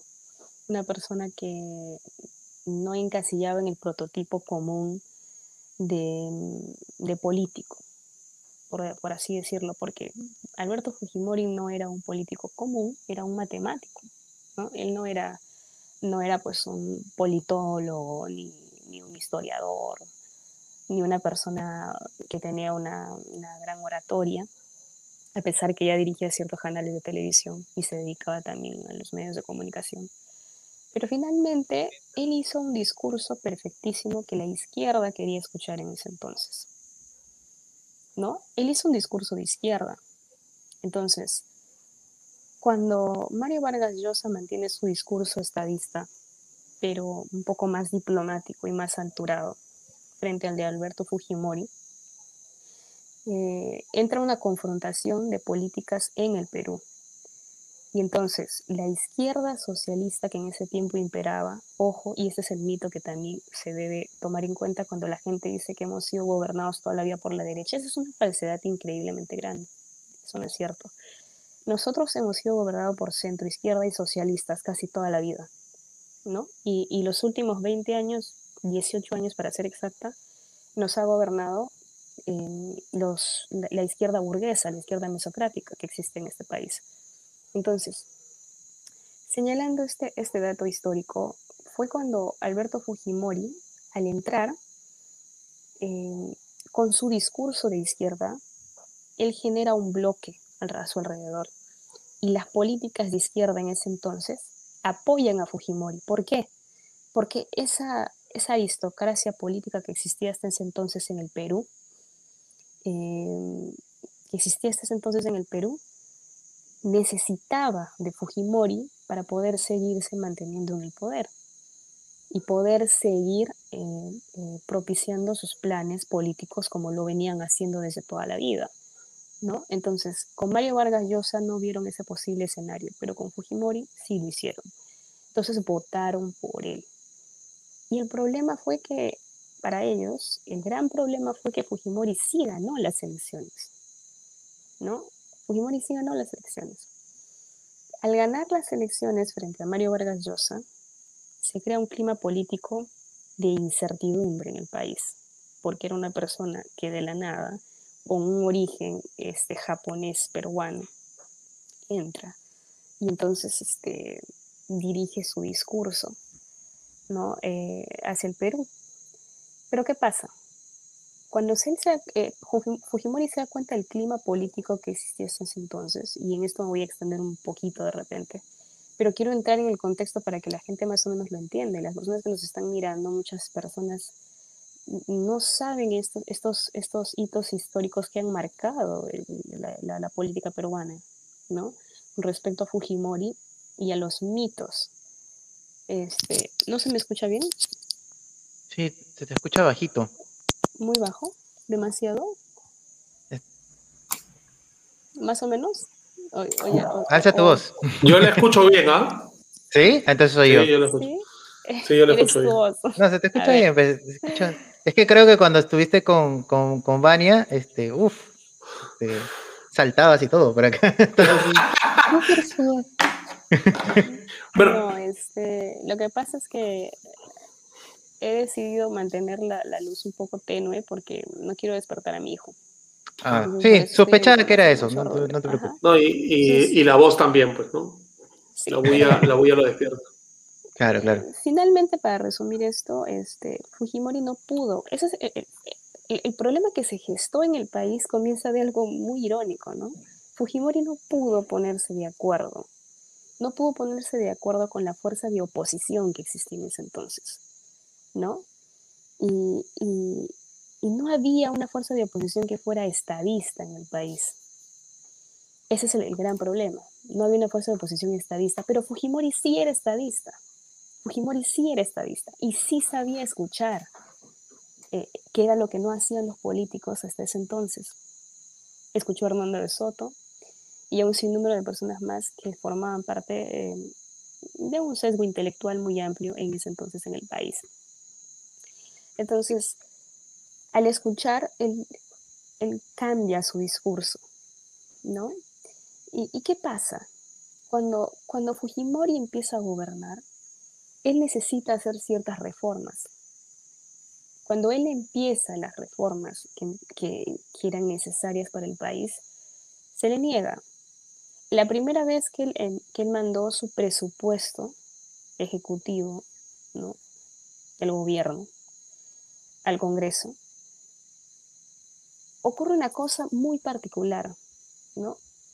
No se la rechazan y no se la entregan, sino que se la enmiendan. Al, enmendar, estás cometiendo un acto irregular, un acto impropio de la ley, porque el legislativo solo tenía facultad para rechazar, solo para rechazar o aceptar el presupuesto, más no para modificarlo o para enmendarlo. ¿no? Entonces, bajo esta clara este, afrenta política que venía desde la oposición y desde el sector legislativo, desde el grupo de, de Fuerza Poder Legislativo en ese entonces en el país, ya venían unos aires un poco tensos dentro de la política. Él tiene que regir en el 91, en el año 91 posterior a eso, tiene que regir con esa misma política económica, ¿no? Al 92, posterior al 92. Y en el 92 se inicia este proceso de contienda entre, entre fuerzas de oposición. Entonces, para mí, en mi opinión, es un acto totalmente, creo que, bueno, la gente va a decir que estoy loca, pero para mí es democrático salvaguardar eh, el futuro de tu país y la gesta de un futuro próximo para mejoría, ¿no? ¿Qué es lo que la gente no entendía en ese momento? Porque los golpes de Estado nunca se dan en estados que están calmos, los golpes de Estado siempre suceden en crisis, en tiempos de crisis, en tiempos de inestabilidad política, inestabilidad económica, y que eso era evidente en el Perú. Y lo que no le perdonan a Fujimori básicamente es haber implementado el modelo neoliberal en este país. No le digas neoliberal a un libertario, por favor, porque lo vas a... La gotita el modelo liberal ser, bueno, sí, sí, no, no sé si es libertario o no, pero me imagino que entonces sabe de qué estoy hablando. Fujimori implementa, no, no lo digo en tono... Va a tener tiempo de respuesta, no te preocupes. No, no lo digo en tono de, de burla ni nada. No, no, está bien. Estoy bromeándote por caso. Este modelo neoliberal, neoliberal, de economía neoliberal aquí en el país. Y que no teníamos luces ni destellos del mismo, ¿no? Eh, durante muchísimos años con, un Estado socialista, ¿no? Socialista, valga decir, porque un militar entra al, poder y, ejerce una política socialista de mercado, ¿no? Entonces, em, más allá de eso, todos, todos los decretos de ley que se le negaron a Fujimori, él tuvo que gobernar de, de facto, él tuvo que solicitar un decreto especial para poder gobernar durante esa época. Eh, y fue justamente en cuestiones económicas donde él implementa ese modelo y donde solo se le permite legislar, valga la redundancia, en cuestión económica y donde empiezan a haber profundos cambios en el país en tan corto tiempo, ¿no? Y básicamente los decretos de ley que se le negaron fueron la legislación en contra del monopolio, ¿no? las normas que, podría, que podían combatir el, terrorismo, eh, la desmantelación de la política socialista entera en el país, etcétera, la, la potencialización económica, el modelo económico que se tenía que discutir. Entonces, a puertas de esto es que se genera ese, ese famoso golpe que la gente canta como loro a, nivel nacional y ese es básicamente el argumento más imbécil que tienen para desacreditar el gobierno de Fujimori. Y ese es que es lo que a mí más me sorprende y resulta paradójico, porque en realidad la gente no usa los crímenes de supuesta lesa humanidad que hubo en este país en el gobierno de Fujimori cuando se implementaron las, las medidas antiterroristas. No, no, la gente utiliza el golpe de Estado para criticar el, para criticar el, gobierno de Fujimori. Entonces, básicamente la crítica errónea que sucede al país en cuanto al Fujimorismo está gestada en un, en un erróneo eh, ideario de lo, de lo que fue la política fujimorista en sus comienzos. Y creo que en eso estamos de acuerdo, ¿no? Curiosamente, lo que más le critican a, Fujimori son cosas, eh, no son delitos. No sé si, o sea, por ejemplo, lo del golpe de Estado era algo que realmente se necesitaba que hacer. O sea, muchos entienden el golpe este, como algo grave, pero hay un contexto como el que acabas de describir, ¿no? O sea, hay todo un contexto económico, el, el país está quebrado. Digamos, estábamos siendo declarados como Camboya, al, al, a ese nivel de emergencia estábamos, eh, que realmente necesitaba un cambio económico. Pero lo que critican a Fujimori es, que haber hecho el golpe, eh, este, eh, no sé, el, el, el, cambio de la constitución, y de ahí las esterilizaciones, o sea, los tres puntos más resaltantes, ¿no? O sea, ya, porque pero, de ahí... Ver, las esterilizaciones es un tema que ya se No, claro, no los estoy, por si acaso no los estoy que, diciendo que, que, sean reales. ¿eh? No, claro, sí, pero que es posterior a todo lo que ocurrió, ¿sabes? Claro. Es muy posterior a todo lo que pasó. Claro, pero son puntos que toma la izquierda, ¿no? O sea, son puntos que toma la izquierda y la saca, ¿no? Y la saca de contexto. A ver, para, la, para reforzar, para reforzar y, y, ¿La idea? y crepar también un poco con, con María Pía. Eh, ella parte del gobierno de Velasco y de, de inicio del terrorismo. Hay que recordar que el terrorismo empieza al comienzo de la década del 60 con el MIR y el otro, si no me equivoco, se llama ELN. Eh, antes de Abimael Guzmán, en 1965 en la Universidad Nacional de San Cristóbal de Huamanga. Okay. Antes de Velasco ya había terrorismo en el Perú y una de claro. sus grandes, de sus Obviamente. grandes figuras, claro, una de sus grandes figuras era Hugo Blanco, este maldito que partía guardias civiles en dos. Uh -huh. Y aquí voy a, citar a, nuestra amiga Bania Tais. Hugo Blanco partía a, a, guardias civiles en dos para quitarle el uniforme y las armas, para hacer sus tropelías, para acribillar gente y que luego la gente le agarre odio a los guardias civiles. Ese es el gran Hugo Blanco, que le han hecho documentales al malnacido ese que aquí vestía en el, en el Congreso, que se amarraba el, el pantalón con, con, cordón y que en Francia vestía de frac. Y eso no es invención mía. Vino, vino una delegación francesa y lo encontró y dijo, oye, ¿tú qué haces vestido así si ahí anda de frac? O sea, frac, entendamos el traje más caro y fino que puedes usar. Claro. Entonces, entonces se complica por ahí. ¿no? El, el, eh, las grandes figuras de Hugo Blanco, la gran figura de Hugo Blanco que además hay un periodista conocido que ha hecho una campaña dudosa a favor de Pedro Castillo, que es el buen Nicolás Lucar, que tiene una foto, una foto con Hugo Blanco de sus hombros. Y lo dice con orgullo. Y lo dice con orgullo. Mejor entender, ahí parte. De ahí todo lo que dijo sobre Velasco es cierto. En el gobierno de Velasco se, se expropiaron alrededor de 175 o 225 empresas privadas se volvieron nacionales, se volvieron públicas, y esas empresas nos dejaron una deuda aproximada en dólares reales de 18.780 millones de dólares, de los cuales con la privatización se pudieron recuperar 7. 7. 7 mil millones de dólares. en deuda. ¿Me dejo entender? Nos, nos endeudamos. Alan quiso no pagar la deuda ya sabemos todo lo que fue Alan, ¿no? 7.500% de, de inflación, Pero estatización. Alan, Alan, en un acto de, de mucha hidalguía, aceptó que lo que él quería hacer era copiar el modelo de Velasco Alvarado y la estatización de la banca. Y cuando él quiere estatizar el Banco Central del Perú, es cuando el Perú entra en crisis. Y fue una especie de, de acontecimiento napoleónico, como lo que ocurrió en Francia es el hartazgo y, y, y, la, y, el agobio de la población lo que lleva a aceptar un golpe de esa naturaleza. ¿no? Bueno, sí, sí, sí, tal, tal, cual, pero a, a, ver, vamos, Alan 1 fue un desastre. Claro. Con muy buenas intenciones, todo lo que se quiera, pero un desastre.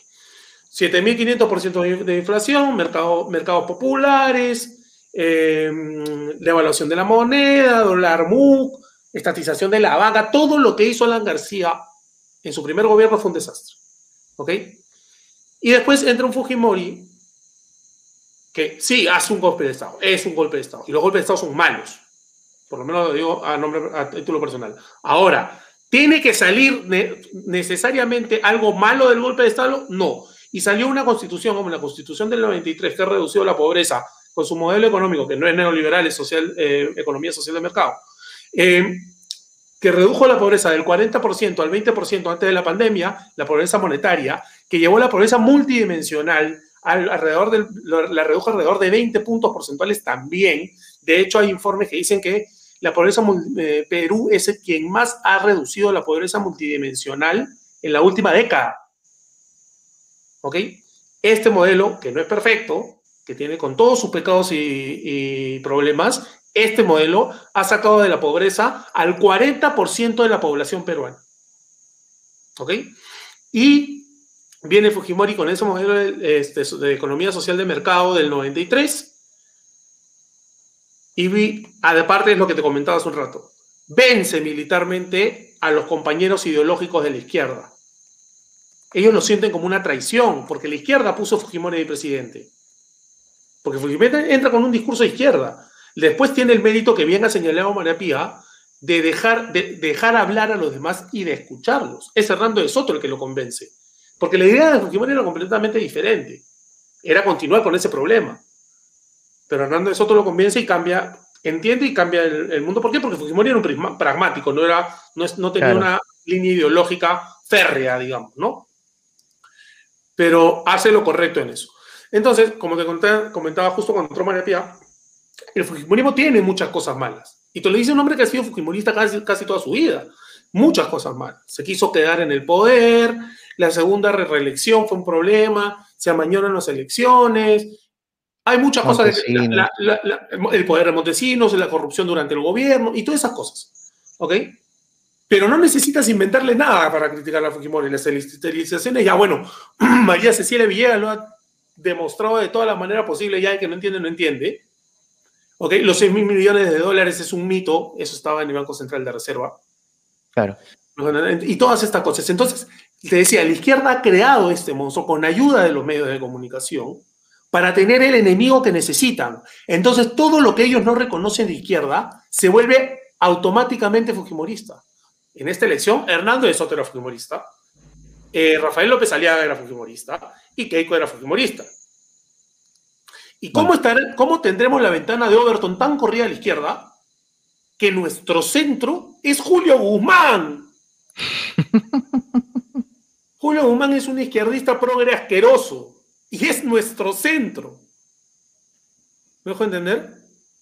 Claro. Y tenemos la ventana de Overton súper corrida a la izquierda. Porque si Julio Guzmán es el centro, yo estoy tan, tan a la derecha que ya estoy en Júpiter, pues. Claro. ¿Me dejo entender?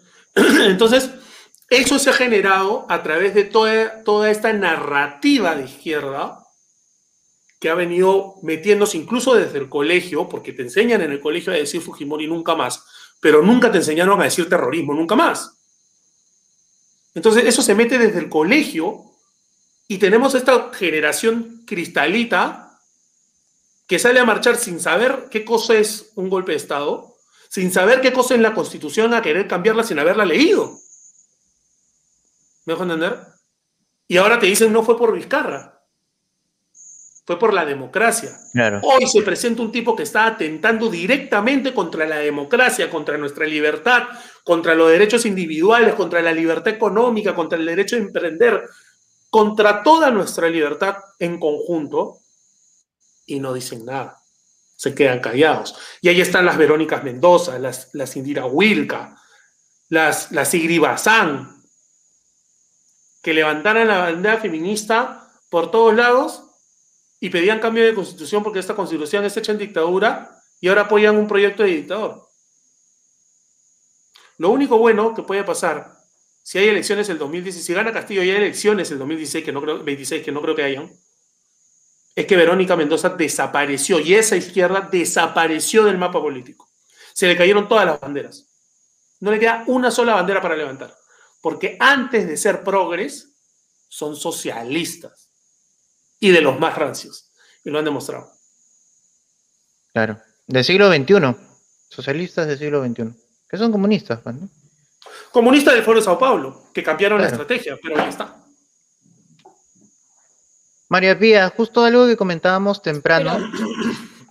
Dime. Pero para profundizar un poco más en el matiz eh, histórico de lo que de lo que concurrió en odio y cómo se gesta el odio fujimorista en el Perú. Falta mencionar algunos temas que más allá de, de, lo que ocurre, ¿no? Del, del, terrorismo nunca más y que terrorismo, eh, bueno, Fujimori nunca más, pero terrorismo soslayado totalmente ese, es un matiz, considero un poco muy actual y, de alguna manera un poco superficial, porque muchas personas desconocen cómo se inició en realidad ese desastroso, esa desastrosa gesta de odio fujimorista. Bueno, en lo particular yo soy mm, de una derecha conservadora, entonces para mí sí es necesario alinear las cosas. Y las democracias eh, tienen que encarnar en un país que se las merece. ¿Ok? En mi opinión, el Perú no merece, no merece una, una, una democracia abierta. Yo creo que tiene que existir un determinado control en el país, porque la cultura del Perú y la idiosincrasia de la misma, histórica, no desencadena los suficientes medios de convicción como para poder dejar en, una democracia tan abierta al Perú. Y creo que el resultado de eso y la evidencia de mi referencia es lo que está ocurriendo ahorita. Lo que está ocurriendo ahora. ¿No? Entonces, acto seguido después de aquel golpe que algunos lo consideran la cosa más escandalosa del planeta. ¿no? Hubieron tres problemas obstruccionistas que, fueron muy, muy, muy, este, muy, muy obvios. perdón, María pero de hecho, de, hecho a Fujimori lo iban a vacar una semana después si no hacía el golpe. ¿Ah, sí? Eso no me el Congreso, el Congreso cerrado tenía decidido vacarlo una semana. O sea, Fujimori se les adelantó una semana. Pero bueno, ah, mira bueno, eso es una incertidumbre muy este, de futuro condicional. Finalmente no ocurrió y eso es lo que importa en este aspecto, ¿no? Esas conductas obstruccionistas que tuvo el, Estado, sobre todo el legislativo, con Fujimori, ¿no? Y crear una ley de... Em, ustedes recuerdan que hubo esa ley, ¿no? La ley de control del órgano legislativo al poder ejecutivo. Prácticamente le pusieron... Eso fue la gota que eso, eso fue lo que derramó el vaso, la gota del vaso. La gente es tan ignorante que desconoce, desconoce muchísimo estos, estos aspectos históricos. Y de hecho eso mm, es, es el, el, el gran gestor de ese odio que la prensa pudo, pudo sostener durante muchísimos años al día de hoy, ¿no? Maniatar al presidente, hacer una ley obstruccionista. Básicamente fue un gobierno obstruccionista el que, el que, el que precedió a Fujimori durante su primer mandato. Y entonces, hacer ese golpe de Estado fue lo mejor que le pudo pasar al país. Lo mejor. O sea, si yo voy con un tinte tibio, puedo decir, los golpes de Estado son malos. Pero si yo voy con un tinte y un ímpetu muy pragmático, muy pragmático, el golpe de Estado es bueno en todo y cuanto suceda en algo bueno. ¿No? Entonces, si dilucido al respecto, y como estoy sentada ahorita en StreamYard con ustedes, creo que fue lo mejor que le pudo pasar al país. Yo, estoy, de acuerdo con el resultado. Y la economía social del mercado, eso era una tendencia hasta ese entonces, hasta el año casi 97, neoliberal. Y eso me imagino que tú lo debes saber. Pero es que lo que pasa es que yo no, yo no entiendo así el neoliberalismo. No, claro, sí. pero son, son, son, este, son Porque el, neoliberalismo, el neoliberalismo que tú mencionas es un concepto de izquierda. Es un concepto de izquierda. El neoliberalismo es uno, el de Alexander Rousseau en 1938. No, sí, o sea, pero son preceptos teóricos. Sí, claro. No son preceptos teóricos. Entonces, básicamente fue un destino inexorable el que tuvo el país. Entonces, en conclusión, la culpa em, de la tragedia del golpe, como lo quieran llamar, no fue únicamente Fujimori, fueron de todas las fuerzas políticas que existían en el Perú, pero a ellos no les convenía eso. Pero ¿qué pasa con esto? Si yo podría tener ese concepto de que las fuerzas de oposición tuvieron muchísima y gran culpa y colaborada culpa con lo que ocurrió en ese entonces, para haber obstruido de esa manera el poder ejecutivo y tener que llegar a esos extremos, no sucede sino cuando el 5 de mayo, ¿no? posterior a ese año, existe la cumbre de la OEA, ¿no? donde asiste Fujimori, por cierto, porque la OEA lo cita y él asiste, ¿no? y con todos los cancilleres democráticos se encierran en una sala privada, y eso es un dato histórico que saco del gran Francisco Tudela, que por cierto estuvo en esa sala. el mejor diplomático de la historia del Perú. Por supuesto, y no solo diplomático, es el, el, intelectual de referencia más agudo que tiene este país, es un excelso en el tema. Entonces, eh, él preside esa reunión él estuvo en esa reunión, donde se le increpó a Fujimori el golpe de Estado. Y por cierto, cuando eso ocurre, eh, Fujimori explica lo que estaba ocurriendo en ese entonces y, todas las y todas las trabas que tenía en ese momento Perú para dirigir una política estable y sana y poder iniciar su reforma, como lo tiene que hacer cualquier ejecutivo cuando tome el poder, ¿no? y todos se quedaron en un silencio evidentemente sepulcral, porque los que estaban ahí eran nuestros queridos este, compatriotas, no, bueno, compatriotas no, pero queridos foráneos venezolanos, ¿no? Nuestros hermanos venezolanos. Y eso era lo que estaba pasando a ellos también. Sí. Eso era lo que les pasaba a ellos también. Entonces. María discúlpame que te, María discúlpame que te interrumpa. Este, ya acá el, muchacho ya está con dos horitas.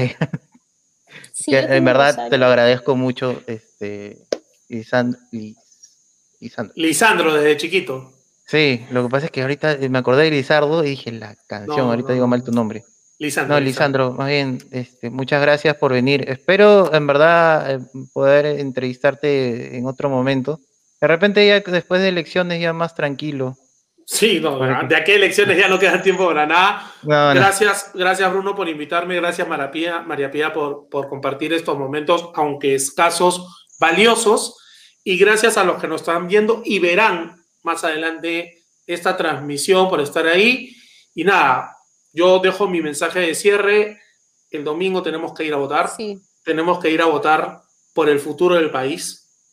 No por una cara, no por un color, no por un símbolo Estamos votando por nuestro país, por el futuro de nuestras familias, por el futuro de nuestros hijos. Yo no tengo hijos, pero María Pía sí, me dejo entender. Entonces estamos yendo a votar por lo que va a pasar, por lo que puede ser un país en el que podamos seguir viviendo con libertad de emprender, libertad de pensar y de expresar libremente lo que pensamos, o un país donde no podamos tener todas estas cosas que damos por sentado y que en realidad no valoramos hasta que no las tenemos. Yo les agradezco mucho a los dos de nuevo, de eh, nuevo mucho a las personas que están ahí. Lisandro. Y en mis redes sociales estoy como un pata libre. No, entonces, mira, yo te digo abiertamente, me encantaría, porque yo tengo unas, unas, unos grandes afanes con la cuestión neoliberal o liberal, oh. libertaria, así que en algún otro momento vamos a hacer un vivo hecho. Encantadísimo. Yo encantadísimo. Ahí conversamos de, de Friedman, el monetarismo, el neoliberalismo, de todo y todo. teoría. me, ofrezco, me ofrezco de moderador. Sí, sí, gusta. Sí, no, podemos- Soy muy imparcial, por si acaso. podemos, podemos debatir un poco sobre la tendencia libertaria y, y cómo, y cómo contradice con los preceptos políticos que encarna Uy. el conservadurismo y la derecha, que sería muy interesante. Ojo, ojo, ¿ah? yo soy paleolibertario, lo que quiere decir que soy libertario y conservador. Sí. Ojo, soy conservador en lo moral. Pero está interesante el, el cierre, ¿ah? O sea, como para que se preste para un debate. Yo encantadísimo. No, Lo dejo- debate, lo dejo una porque- lo- una conversación. yo Lo que no- sí, María Pía, conversamos- pelear, o sea. Conversamos por interno porque yo tengo que volar. Pero Dale, dale. encantadísimo de poder conversar contigo y Bruno, encantado de poder, de poder volver a conversar posteriormente contigo también. Listo. Listo, Gracias. ¿eh? Nos vemos. ¿eh? Un abrazo. Chao, Chao. chao. Hasta luego. Bueno, me Ya. quedo contigo. Sí. Y bueno. No es mucho, pero ahí está. No importa. Nos queda. Puedo estar hasta las 9 y 10, porque 9 y media Ya, no hay problema. Rosario. Oye, pero me gusta esto. este- yo no, no, no sé mucho el StreamYard, te soy honesta. Este, es la segunda vez que entro al StreamYard. No, más Pero- bien, este, antes que nada, saludos Israel, discúlpame, no puedo leer los mensajes así nomás. Lo que pasa es que también estamos en YouTube y los mensajes, o sea, Facebook ahorita creo que no tenemos vistas. Estamos, este, creo que Israel es el único que está en Facebook. Pero estamos a la, a la par, Facebook y YouTube.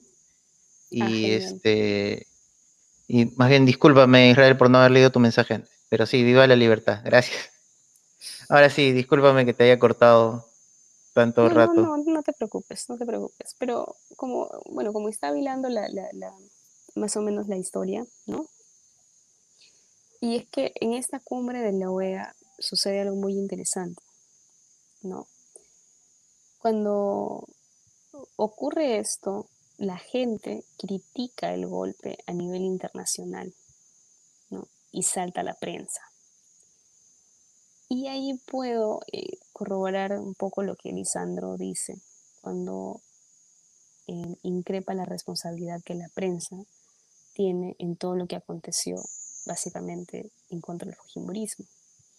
Pero ¿qué pasa? Estas, esta, esta, estas expresiones de la prensa internacional generan un psicosocial a nivel nacional y es básicamente lo que gesta esta, este odio tan premeditado contra el Fujimorismo y se extiende y perdura en el tiempo hasta el día de hoy. Entonces, son estos datos históricos que ninguna casa televisiva vas a escuchar, porque no te los van a dar jamás. Y son estos datos obstruccionistas. El motivo obstruccionista que inició la gesta, en la que se inició en la gesta legislativa el primer gobierno de Fujimori fue lo que desencadenó los posteriores sucesos a su gobierno. Y fue lo que provocó básicamente ese golpe de Estado, la disolución temporal del Congreso que duró ocho meses y que sirvieron para básicamente eh, em, ejecutar aquellos decretos legislativos de los 158 decretos que él tuvo, que él envió al legislativo y que no los aprobaron, sino un 23%. De estos 158, esos fueron los que, los, los que faltaban aprobar y básicamente los decretos legislativos más importantes eh, que no se aprobaron, se aprobaron en, en la disolución del Congreso. Y por eso me atrevo a decir, y lo afirmo y lo reafirmo, que ese golpe y esa disolución fue lo mejor que le pudo pasar a la patria. Y fue lo que gestó el progreso de este país. ¿No? Y, y- y me, me encierro en la casilla de decir que ese modelo neoliberal de mercado, y neoliberal me refiero an- al neoliberalismo que en ese entonces estaba a flote en Europa y que vino Eso para, para Perú. ¿no? Porque era una tendencia en ese entonces, se le decía hasta el 97, que el- mire, el- la economía social de mercado era una tendencia neoliberalista. Por eso le dije a Lisandro que esos son teorías, Claro. ¿no? son preceptos teóricos, más no son fácticos. Por tanto, entonces, esto fue básicamente lo que ocurrió. Y, y ese psicosocial que se generó a través del golpe, con las expresiones del extranjero, fue lo que suscitó y desencadenó esa masiva eh, este, atención a lo que fue el gobierno de Fujimori en ese entonces. Y ahí fue donde se inició toda esta maraña política en contra del Fujimorismo y la persecución. Pero nunca le perdonó la fuerza de oposición a Fujimori haber ganado las elecciones. Y Claro, básicamente pero gesta el odio fujimorista. recuerda también que, por ejemplo, lo que dices de los medios, algo que, que- que hay que tener bastante en claro, es que los, los medios, si bien una parte era antifujimorista, en el mismo gobierno de Fujimori, pero muchos también este, habían trabajado con Fujimori y algunos hasta habían sido comprados por Montesinos. Entonces, una vez que sale Fujimori, Sí, pero Como eso estás que- hablando después. Porque No, no. Montesinos entra mucho después. Claro, claro, pero a lo que voy, un poco para ir al contexto actual, es que esta prensa que trabajó o se dejó comprar por Montesinos, como que eh, para salvar su pellejo, comienza a vender la idea de que ellos no, no se compraron, ¿me entiendes? Mejor dicho, no se vendieron, ¿no? Sino que fue la corrupción y todo lo demás. Entonces, para salvar su, su digamos, este, su imagen, empieza la, la destrucción de, modelo, de, modela- de modeladora a Fujimori. Ahí tienes a este, Álvarez Rodríguez, tienes a Rosa María Palacios, que trabajó directamente en campaña con, con un este, exministro de, de Fujimori, si no me equivoco. Eh, mucho de la prensa de la República, que ahora como que, se olvida, ¿no? O sea, como que ya, ¿no? Ahorita es como que Fujimori no, bueno, hasta hace un mes, ¿no? Ahora es como que muchos han tratado de, de evitar esto, ¿no? El- el ingreso de este comunismo, ¿no? Te digo porque, mira, yo, como le decía a Lisandro y a ti, yo he ¿De qué vivido esto, ¿Mm? ¿De qué ¿Perdón? comunismo? del que se viene de Castillo. Ah, de Castillo. Claro, o sea, es como que, o sea, ahí esta, esta situación ha encontrado muchos cambios de, de opinión de, de- de- de políticos y de, y de periodistas, ¿no? Que siempre los hemos, ahora al menos estos últimos años los hemos visto muy contra Fujimori, ¿no?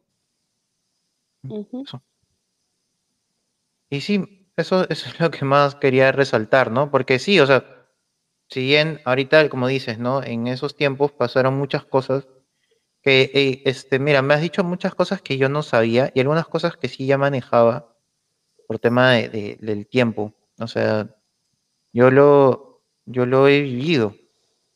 Yo Ujú. y he visto varias cosas, sé lo que es, sé lo que es este estar preocupado por un, un padre militar, este, por eh, eh, que se va a proteger, digamos, un, un lugar de votación en época de terrorismo. Imagínate, es fuerte, es horrible, ¿no? Claro. Y, y- y tampoco me va a salir el odio de, a Fujimori por simplemente porque me lo dice la prensa, pues, ¿no? O sea, tiene, tiene muchas cosas que, que criticarse y condenarse, obviamente, ¿no? Tampoco no es, no ha sido un santo. Pero ah, regresándole al tema de lo, de- lo del golpe y todo, o, o sea, se entiende el contexto, o sea, el, el contexto, como dices, ¿no? O sea, no fue bonito. Todo lo que veníamos arrastrando desde Velasco y quizás desde antes. ¿Qué le pasó a tu papi? ¿A tu papá? Eh, no, no le, no le pasó. Él, él- él- lo que pasa es que él fue de la Fuerza Aérea y estuvo muchas veces este, en misiones de, eh, por ejemplo, de guardia a este, lugares donde hay elección, en provincias. Eh, o, por ejemplo, estuvo en el, en el CENEPA, pero también estuvo con el tema del terrorismo en, ese, en esos tiempos, en los 92, ¿no? En la selva. Pero, este, gracias a Dios no hubo problema. Este, la promoción de mi papá tiene varios héroes de, de esa época. Que, que bueno, pues no, o sea, uno ve la realidad desde afuera, creo yo, y este, no es lo mismo, ¿no? Yo he, visto el, todo, todo lo que hubo, toda la realidad que hubo con la vida de los militares en esa época, cómo cambió para mejor eh, cómo este, se perdieron muchas vidas y lamentablemente cómo se perdieron muchas carreras, porque después de Fujimori, por el simple, como le comentaba Lisandro, por el simple hecho de, de haber trabajado en algún proyecto de Fujimori, por ejemplo, eh, fueron vilmente atacados por la prensa. Y conocí muchos, este, muchos militares que, fueron este, condenados, este, no, por, no de manera judicial, pero sí en, el ojo público, ¿no? Eh, víctimas de artículos que los demolían por, por haber trabajado en, no sé, en la Marina. pero, eso de qué, de qué tiene culpa Fujimori. Ah, no, no lo digo como, como culpa, sino que a lo que voy es que este, la prensa ha sido demoledora desde, con si bien, Fujimori. claro, con Fujimori. Más que a favor de Fujimori, con Fujimori. No, claro, pero lo que voy es que ha sido demoledora desde, no, yo, yo estoy de acuerdo contigo, lo que voy es que ha sido demoledora dentro del gobierno, si bien ha sido un una pequeña parte, pero una vez que termina su gobierno ha sido tan demoledor que creo que es esto que me dices, ¿no? Por ejemplo, que hay mucha ignorancia en los casos eh, específicos, por ejemplo, lo del golpe, que se ha ido perdiendo por la misma prensa, ¿no? Por lo, por, ya sea por la educación también, eh, la, prensa que, ha sido demoledora, eh, los medios, bueno, la prensa igual, ¿no? Pero los medios, todo ha sido un conjunto, como explicaba Lisandro, ¿no? Que, este, que, ahora se han visto en, aprietos porque todo lo que han, la situación actual ha sido generada por ellos, ¿no? Mm, María no dice eso. Oye, una pregunta, una pregunta. Tú, no, aquí estoy, te estoy escuchando. Dime, dime. Este, una pregunta. Justo le pregunté esto a Lisandro, pero tú que has sido candidata, me, interesaría bastante, y porque sé que vamos en la misma onda política, al menos en lo que es progresismo, este, antiprogres. Ah, ok. Eh, ¿Tú crees que se descuidó mucho eh, la, la, lucha, digamos, porque todos pensábamos que la izquierda iba a entrar por el lado progresista y al final ha entrado por el lado más radical, ¿no? La izquierda más clásica, digamos. ¿Tú crees que ahí hubo un descuido? Porque también ha sido parte de... Tú has recibido muchos ataques, creo yo. ¿Yo? ¿O no? Sí, como candidata. Ah, claro, por supuesto, sí, pero la verdad que, que son cosas a las que me atenía, ¿no? Entonces, no, no soy, no me afecta mucho, la verdad. O sea, más que incomodarme, no, no pasa eso. Pero se descuidó, sí, se descuidó un gran, eh, un, gran lado y es que, es que esa es una cosa, la gente al dejar de, de ensalzar, porque nosotros deberíamos hacerlo como un acto patriótico, ensalzar la limpieza de la patria del terrorismo. Pero ¿cómo? Cuando la gente habla del terrorismo dice, y, y, y, salta una astucia increíble de decir, el terrorismo nunca acabó, el terrorismo sigue vigente. Entonces es como desacreditar lo que se hizo en su momento para luchar contra el terrorismo. ¿Y qué es lo que pasa en este contexto histórico? Cuando tú dices vencimos el terrorismo, no es porque se acabó el terrorismo literal, de manera literal, sino que se creó un puente para maniatar a los terroristas y que no puedan ejercer una fuerza mayor a la que ejerce el gobierno sobre la población.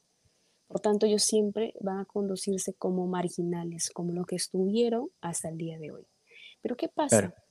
¿Por qué la izquierda, tanto burguesa como la izquierda radical que maneja Pedro Castillo Bermejo y Cerrón, estos animales, es tan nefasta como la izquierda caviar? Lo que pasa es que la izquierda caviar crea y gesta las pequeñas ventanas por donde se entran y por donde se germinan todos los males que existen en este país.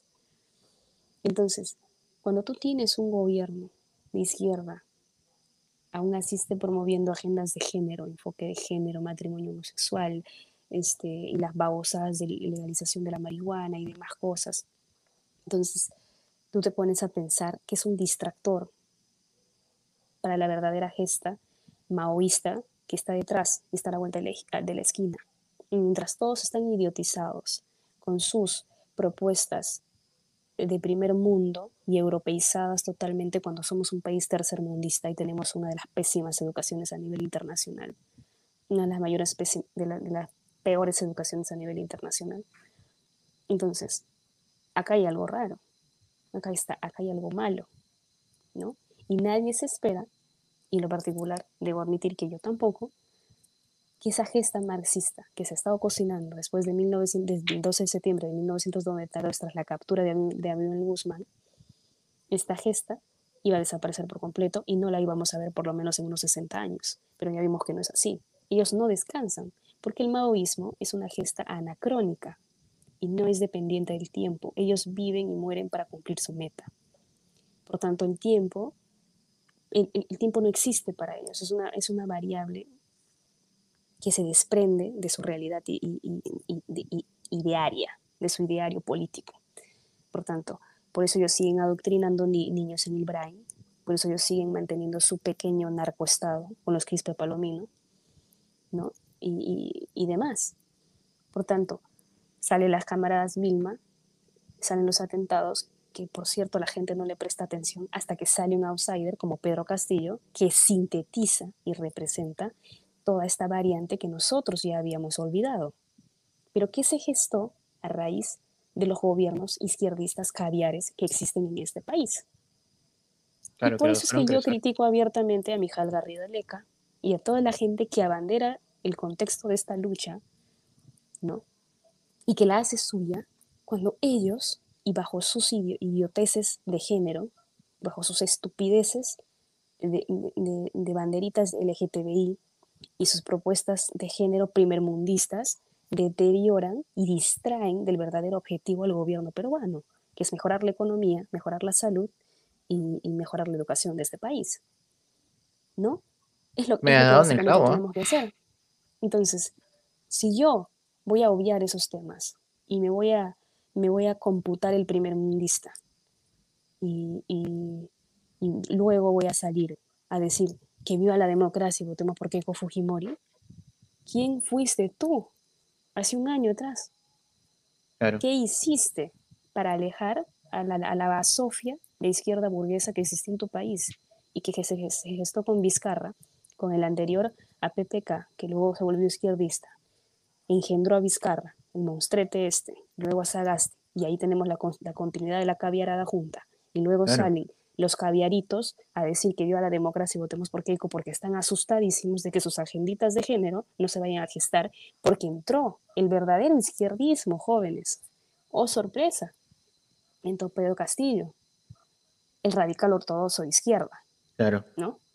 Que no les va a permitir agenditas de porquería, que no les va a permitir sus agenditas eh, de género. No, o quizás, se los, o quizás se los Y ahí tenemos a la burguesita Verónica Mendoza, la máxima representante de la izquierda mesocrática de este país. ¿Y qué hace la señorita? Lo primero que hace es congeniarse con el señor Pedro Castillo. Sí, claro. Y tú, y tú te preguntas, pero qué raro, si Verónica Mendoza es la primera defensora de la mujer. Claro. ¿No?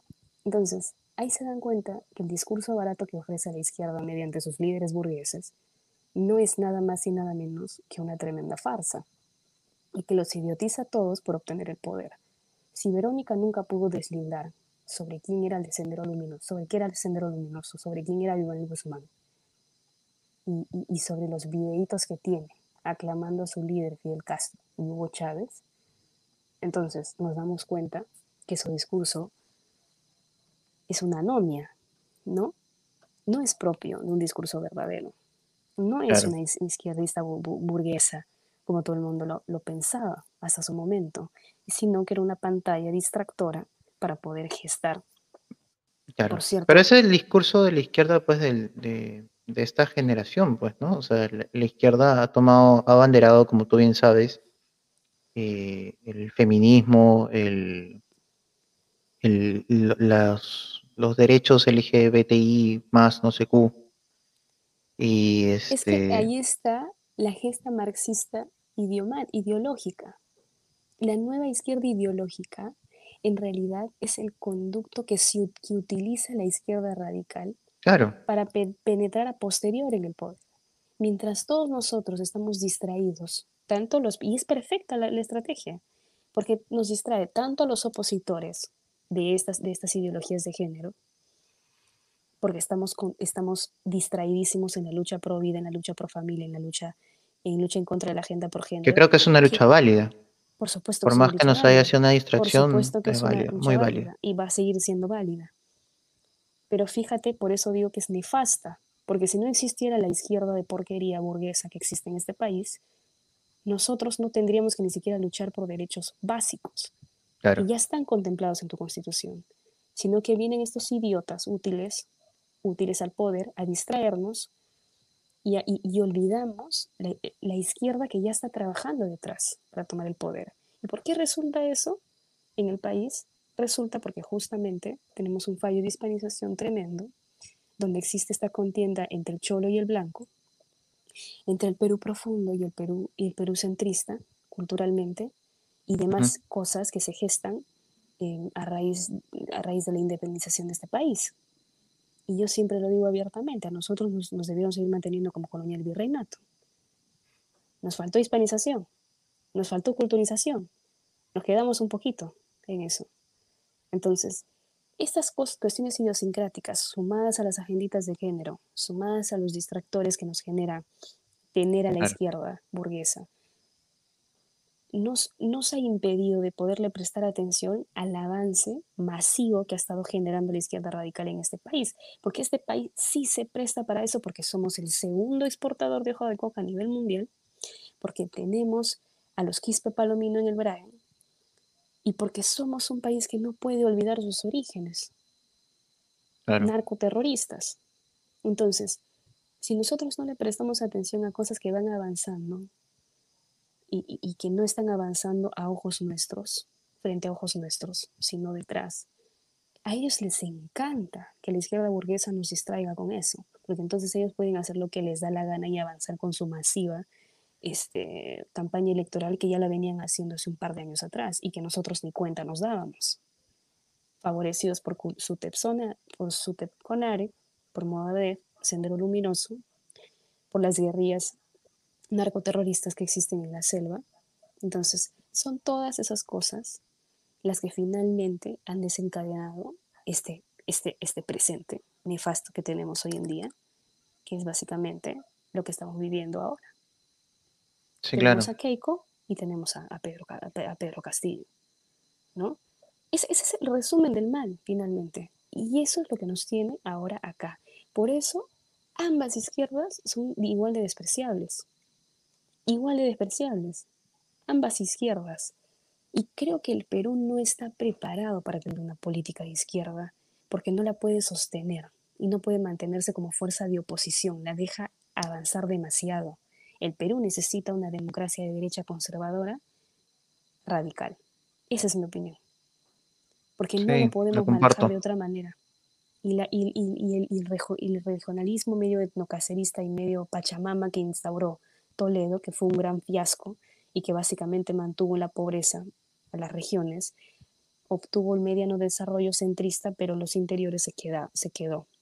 Entonces esa propulsión mm, de, de desorganización económica y de robo que se hizo, el mayor flujo de robo que pudo existir, genera toda esa desestabilidad y esa contienda entre las personas del interior con las personas de centro. ¿No? del centro del, país, tanto en, departamentos como en la capital. Y esa lucha de clases y esa, y esa separación que existen a los accesos básicos que genera pues que Pedro Castillo pueda pegar un discurso en esos lugares, porque la gente se, se va a pegar a ese discurso de neces por, por, la necesidad, ¿verdad? Entonces, hay un sinnúmero de factores y que, y que mm, bueno, podría darte más de, de mi humilde aporte. No, claro. Pero hay que recordar algo, o sea, de lo que has dicho, hay que recordar algo bien, bien claro y creo que los tenemos nosotros dos en claro, ¿no? O sea, este, nosotros estamos prestando un voto a Keiko, pero creo que nosotros ambos vamos, como dices, ¿no? Hacia una derecha más conservadora. Entonces, así gane Keiko, igual tenemos que estar preparados porque lo primero que se viene es si bien ya hay una fortaleza en la izquierda eh, radical, esta comunista, es muy probable que nos descuidemos o que se descuide la derecha y empiecen con esto de, retomando esto del progresismo, ¿no? Porque la misma Keiko Fujimori tiene un historial ya en el pasado eh, con su Congreso, se han aprobado estas cuotas de género y estas cosas que no van con lo que, con, con, con lo, con lo que buscamos, pues, ¿no? Con lo que se busca, o sea, más bien les estás dando un espacio a la izquierda para crecer. Porque esos son los, son los espacios donde, donde crece la izquierda, ¿no? Donde la aprovecha. Este, y, y, tenemos que estar atentos. Tenemos que estar atentos, porque justo hablaba con eso con Jorge de Lama. Este, en cualquier momento nos pueden agarrar prevenidos, pensando que hemos ganado, igual viene con, el tema de género, ¿no? Eso no, probablemente no pare. Bueno, en, mi opinión personal, em, yo sí critiqué mucho la entrada de Bruce, por ejemplo. Me parece una tontería, pero en la estrategia política hay, hay, cuestiones complejas de entender y, prefiero no ahondar en el tema. ¿No? No, no, pero sí, en eso tienes razón. Lo, lo, critiqué muchísimo porque no me parece, ¿no? No me parece. Pero sin embargo, como es una cuestión diplomática, debo entender que, o de, inteligencia política, como, como quieras llamarlo, debo entender que estas son cuestiones que a veces eh, son necesarias y que prefiero pensar que, que, Bruce entró por una cuestión netamente de infraestructura, más no una cuestión de Cultural. género. ¿Por qué? Porque si lo hubieran puesto el ministro de Interior, ministro de Cultura, sería otra cosa, entonces ahí sí estaría aterrada pero en realidad él está entrando a algo que, a donde muy poco o nada puede hacer con sus ideologías de género, ¿no? Porque no las va a emplear, no las va a utilizar en infraestructura. Ahora, desde su trinchera personal, él puede decir lo que le, le, dé la gana, porque finalmente tenemos libertad de expresión y, y, cada uno es libre de poder portar la ideología que mejor le parezca. Excepto la terrorista, excepto la comunista, excepto la que esté vinculada con senderistas, ¿no? Claro. Por tanto, ninguna persona que tenga estos vínculos debería poder acceder al poder. Y esa es una ley que han criticado el almirante Montoya, pero que yo la, por ejemplo, yo la publiqué hace muchísimo tiempo atrás y, me alegra mucho que el almirante Montoya eh, lo haya tomado en cuenta realmente y, y de hecho, aunque salte la gente ya que eso es muy radical, pero creo que eso es lo mejor, Tú no puedes dejar que un gobierno de izquierda tome batuta en el poder, ni siquiera puede inscribirse. Creo que no es una cuestión de democracia. La democracia tiene sus límites, sobre todo cuando se trata de defender la soberanía de la nación. Claro. Y de defender los terroristas, ¿no? Y una idea tan antidemocrática como el comunismo no tiene por qué estar, tener, tener presencia en, en la democracia. Exacto, exactamente. Es verdad. Pero bueno, Mm, ya no me quedo más tiempo porque no me queda más tiempo, pero... Nada, María Pía, te agradezco mucho. No, yo te agradezco a ti por la invitación. Yo encantada de entrar cuando tú me invites. Claro. Sí. Teniendo tiempo. Te, te, voy a volver a invitar, de hecho, porque en verdad este, es bonito, es bonito conversar.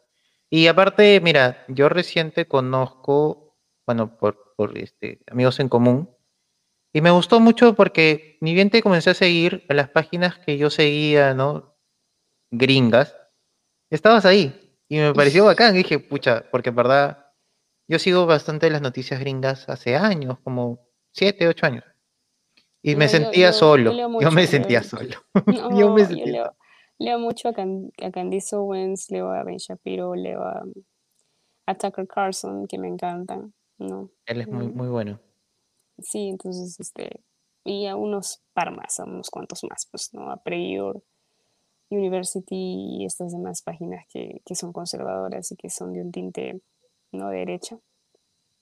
Sí. Y que por cierto me gusta y, es necesario mantenerse informado sobre lo que ocurre en la política exterior, porque sobre todo en países como Estados Unidos influye muchísimo en Latinoamérica, sobre todo en un país como el Perú.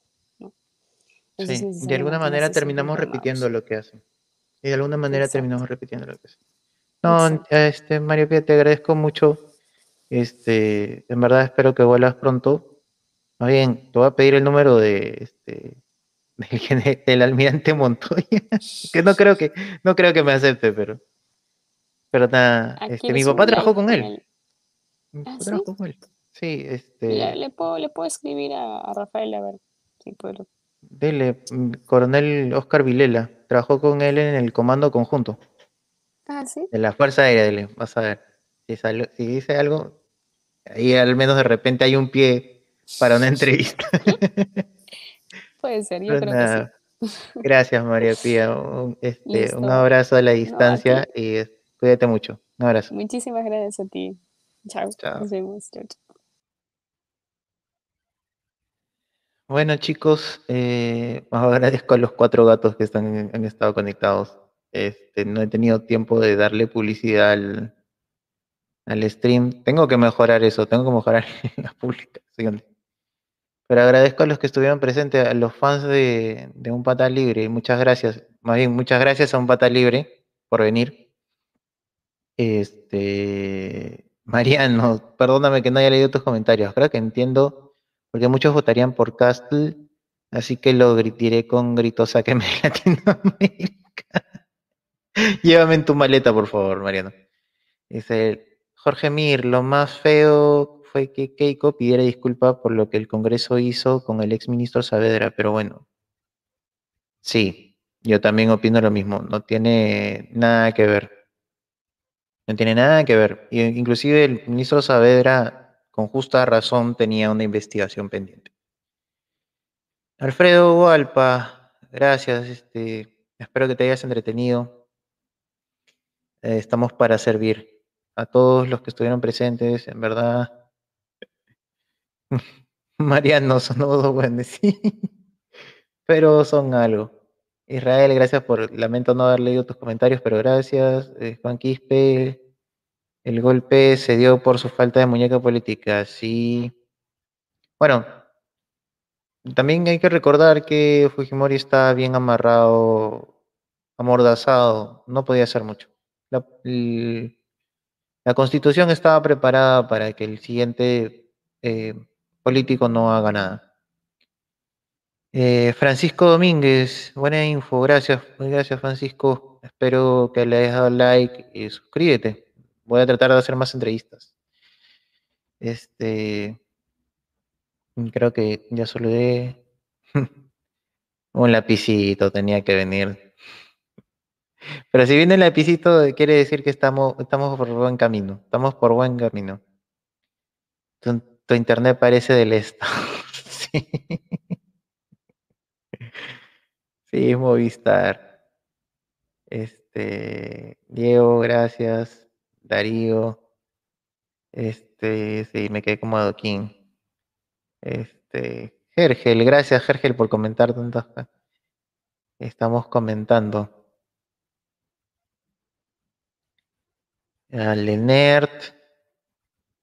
A StreamYard, no mentira, Sale esto.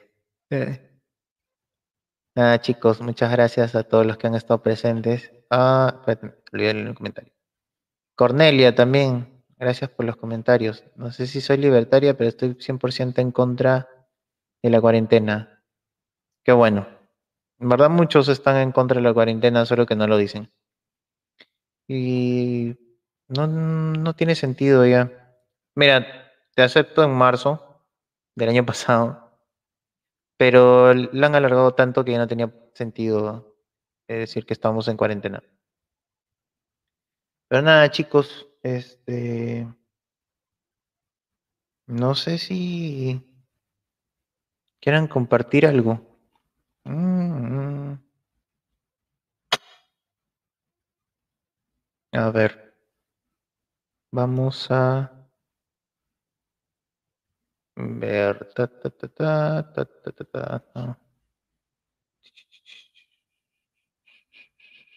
Ah, ya. A ver, a los presentes, voy a hacer una pregunta y luego lo voy a hacer una publicación. Quiero hacer un programa de las mañanas leyendo noticias progres. Este.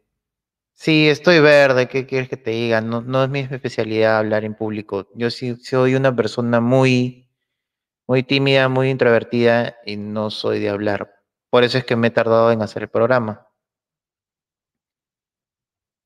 Este. ¿O estás hablando de otra cosa? ¿Qué tal si practica ahorita su habla? Mm, ya, está bien. A ver, Mariano, ayúdame. ¿Se me escucha bien ahí? Tengo voz de niño. Eh, lo que quiero hacer es este, un programa en las mañanas dando las noticias. Ahora, no sé qué tan mañana, porque no sé qué tan, a qué hora se despiertan todos. Y el Facebook antes me dejaba ver este, a qué hora se conectaba la gente, pero ahora ya no me sale nada. Las estadísticas están hasta las web. qué opinas, Mariano, que eres de los pocos que siguen acá?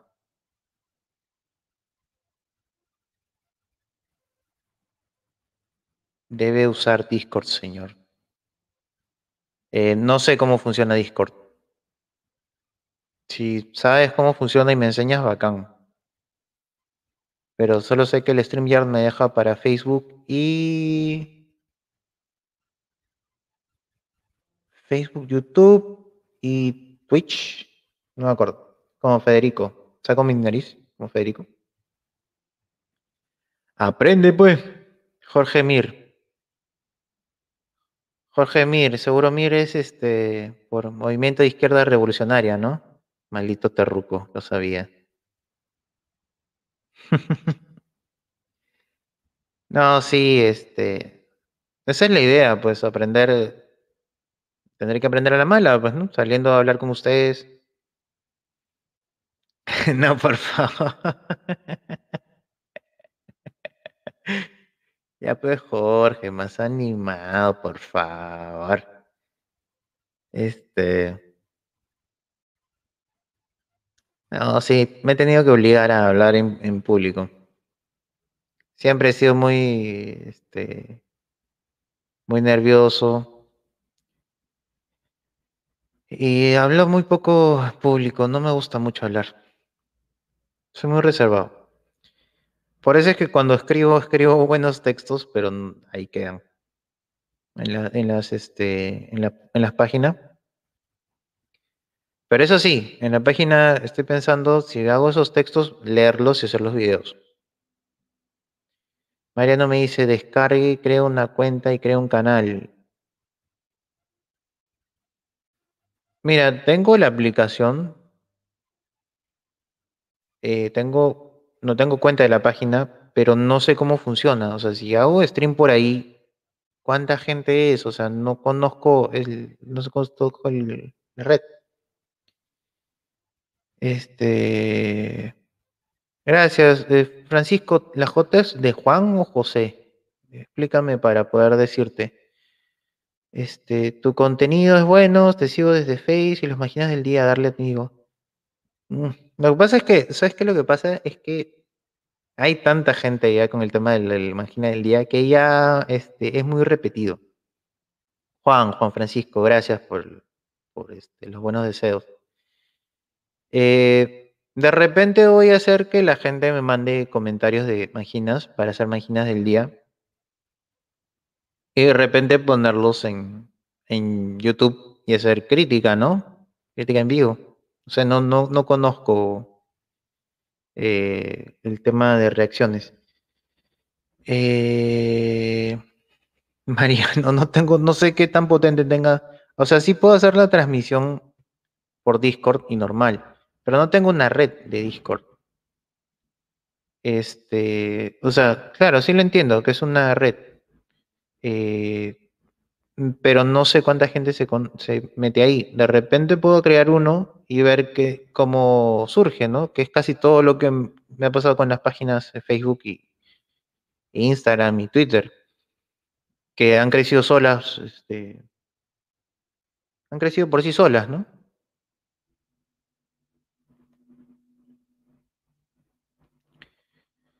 Este, Juan. Ahí está. Le voy a tomarle la, palabra a Juan, Francisco. Voy a hacer una publicación diciendo que me manden los manginas para hacer un, este, una crítica mangina del día. Sí, Jorge, hay bastante gente en Discord gamer. Y resalto el gamer. Pero no conozco mucho el círculo. O sea, tampoco voy a negar que muchos de mis seguidores son gamers. O sea, es, es normal. Pero el tema es cuántos van, cuántos consumen esa aplicación, entran ahí, se enteran por ahí, porque también sé que puede ser por Telegram. Telegram también hace grupos, puedes hacer grupos en Telegram y la gente se une por ahí. Y cuando hago transmisión, ven, ven por ahí, ¿no? O sea, todavía no he creado más bien. Voy a crear.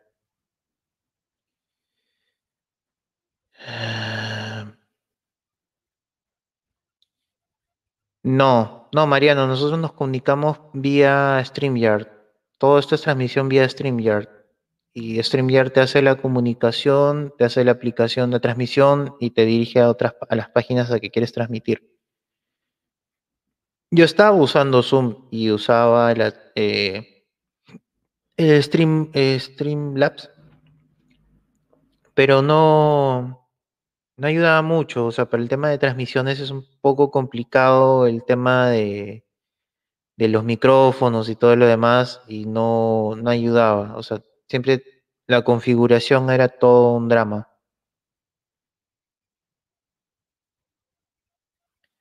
Sí, el señor del Logroño me comentó, este Miguel, me, me comentó eso de Twitch. Y este, y sí, más bien de él le vi la idea de lo de, hablar de noticias en las mañanas. Eh, aunque sé que muchas páginas gringas lo hacen, o sea, no es una idea original, por eso no le he dicho, o sea, no le voy a copiar a él directamente, ¿no? Pero la idea está ahí. Eh,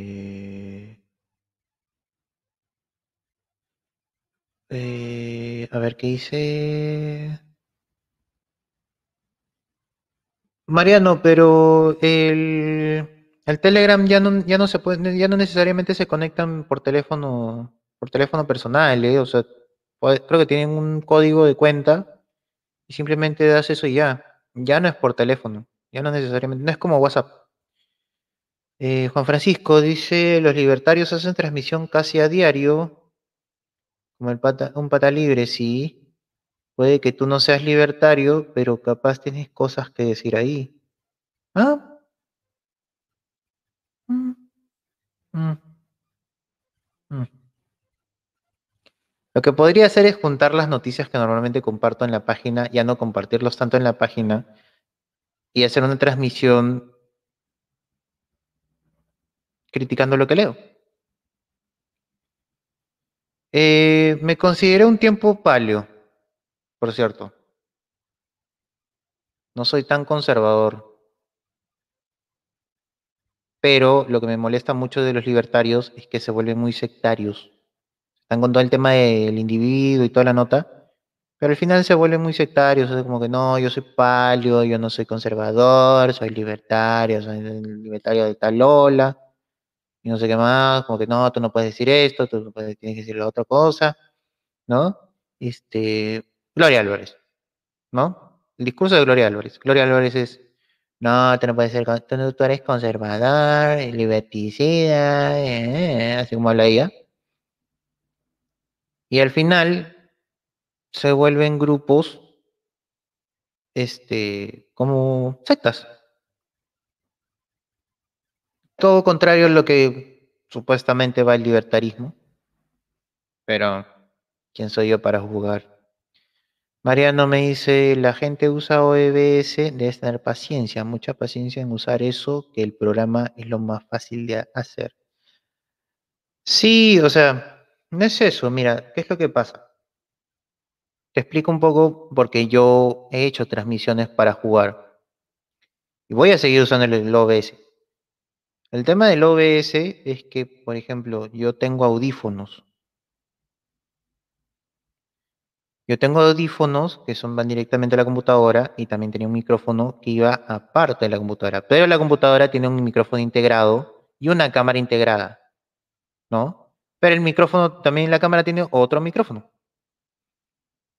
Entonces, cuando yo hacía el, el Streamlabs y hacía la configuración del micrófono, que yo tenía un micrófono aparte, se hacía un zancochado con mango así recontra mal, que por ejemplo, cuando yo quería compartir alguna pantalla, se cortaba el audio de la pantalla, se escuchaba lo que, o sea, yo solo era el único que podía escuchar y este y se enredaba con el micrófono. Entonces, una vez que sacaba el micrófono, ya se podía escuchar lo demás. No sé si hay una transmisión que inclusive yo lo único que hice fue pegar el micrófono a la pantalla para que escuchen porque no se escuchaba. Entonces, ha sido todo un tema. Y cuando me comentan, ah, y otra cosa es que el Streamlabs tampoco puedes hacer este, eh, transmisiones paralelas. Tienes que hacer transmisión este, a una de dos, YouTube o Facebook, y creo que es más cara la cuota.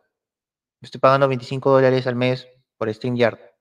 Y el StreamYard, la verdad que me ha gustado mucho porque es bien simple. Y no tengo que estar esperando que, que este, eh, ¿cómo se llama? A la hora de entrar, a que acepten la llamada, que el mensaje, etc. Este, hola Juan Salinas, ya se fueron, ya estamos a dos horas y media de la transmisión. Pero gracias por estar presente al menos.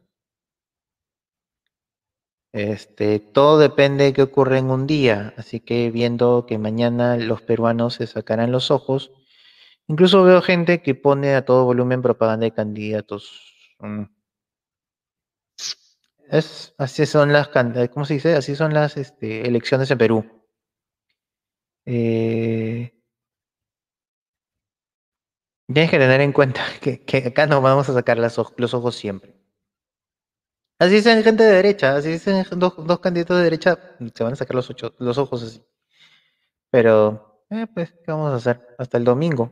Yo espero que el lunes, por favor, esté tranquilo y haya ganado Keiko Fujimori, porque no quiero vivir con gobierno comunista, que es lo que he venido diciendo desde hace 10 años. Y hace 10 años dije, si nos vienen los comunistas, no me hicieron caso. Se venían con Roche, no quisieron. Ya pues, esto es lo que tenemos ahora.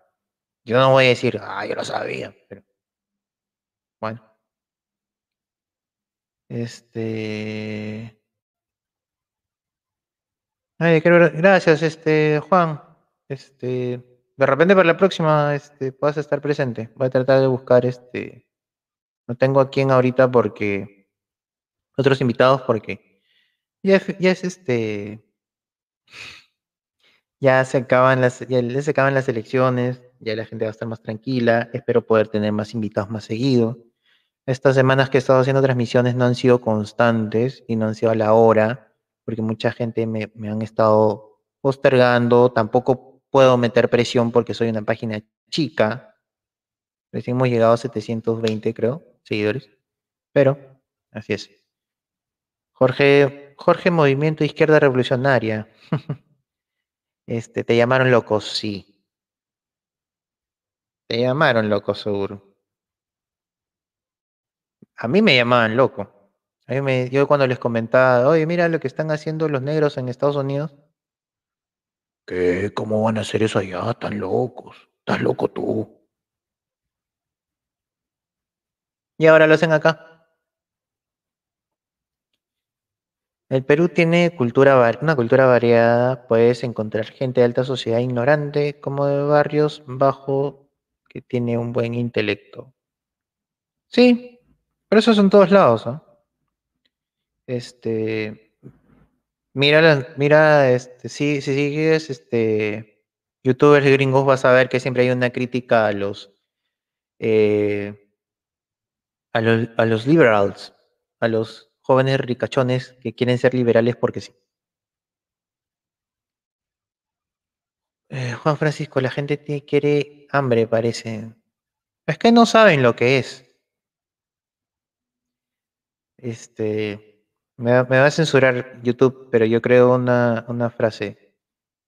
Eh, a veces tienes que comer mucha mierda para saber a qué sabe. Mariano dice, es que curioso que puedes ver documentales de gente que vive en ese país con ese sistema, pero la gente dice que son documentales pagados. Mira, te voy a dar un ejemplo. Hace tiempo un amigo me quiso insistir de que el comunismo funciona y este y que todo fue gracias al capitalismo que, que se trajeron abajo la Rusia soviética. Y me mostró un documental. ¿No? Vi que eran 40 minutos y no te miento, no vi ni uno. Dije, esas son huevadas. Y se molestó.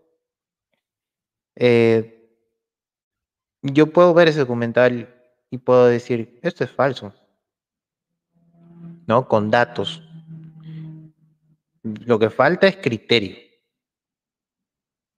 Siempre. O sea, tú puedes ver, leerte el libro, no sé, este, el libro más bacán de, de la historia, lo que sea, si no tienes criterio, no sirve de nada. Este, one moment, brother. o en inglés, alright. Desde el lunes puedes hacer un esquema de invitados a futuro. La derecha correcta no puede quedarse de brazos cruzados. Todos tenemos que colaborar con la, contra la corrupción. Es cierto. Y sí, tenía un, o sea, los invitados los tenía un esquema. Por ejemplo, en este caso, esta semana tenía un invitado para el miércoles.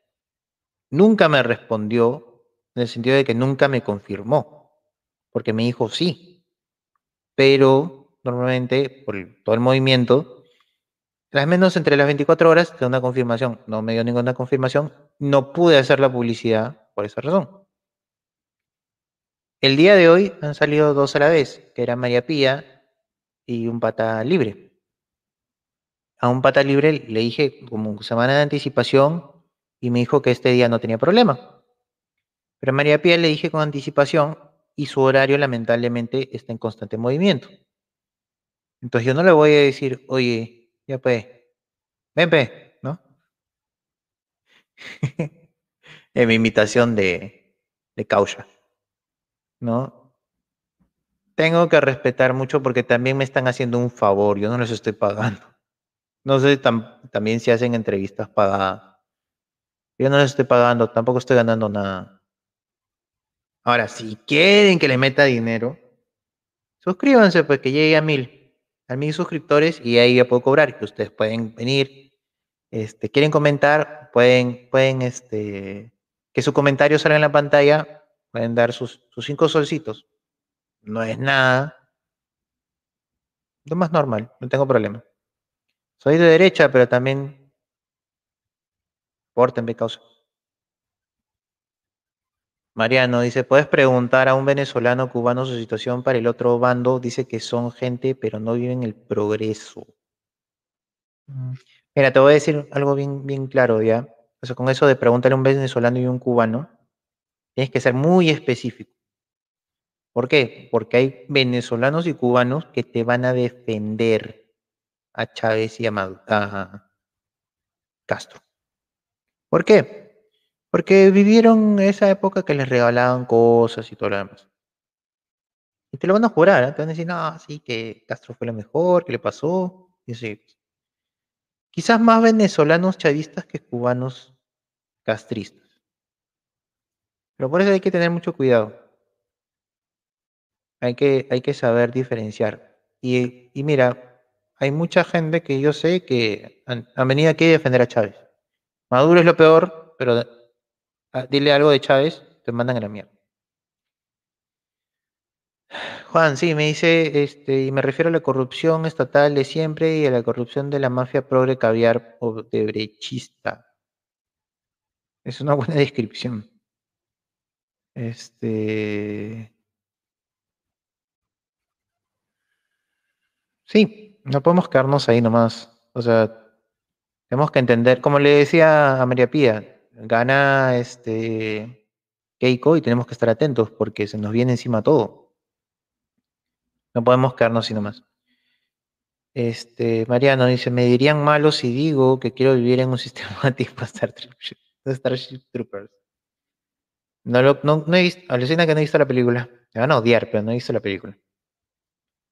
Eh, ¿Se acuerda del grupo chileno que apoyaban esas ideas Viajaron a Cuba y cuando ocurrió la pandemia se quedaron varados. Eh, este. No me acuerdo. No, Mariano, no digo que para cobrar, sino que este, los videos YouTube se monetizan. Este, y los videos se monetizan y tú puedes donar. O sea, tú puedes poner comentarios y este, y yo los voy a leer. Lo que hace YouTube es que te da la opción de que, de que puedas donar con un comentario y obligatoriamente va a salir publicado en el muro, en, la, en el video. Y eso no lo puedo, no lo puedo parar. Así que, si gustan, de repente quieren hablar mal de mí, sus cinco solcitos, no tengo reche. O mal del invitado. Este, si está cansado puede cortar todo y aparecer en otro día. No estoy cansado, pero normalmente hablo así. Yo hablo muy tranquilo. Este, ¿qué es lo peor que puede pasar si gana Keiko? Mira, tienes que tener contexto. No solo es que gane Keiko y no pasa nada. Uno, tenemos la agenda progre que está ahí nomás.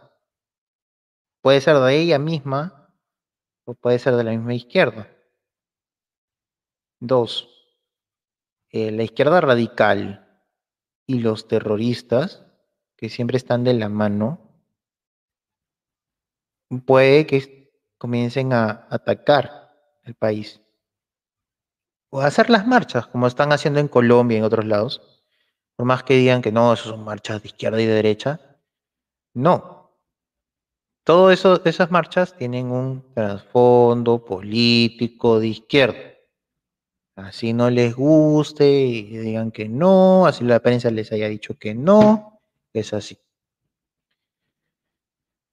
Juan Salinas, la mafia progre caviar de brechista, este, es un conjunto de personas que entran y salen del Estado a instituciones privadas financiadas por la Open Foundation, Open Society, los izquierdistas gringos de la USAID, entre otros. Mira, lo que pasa es que ahí tienes que, ahí es más complejo.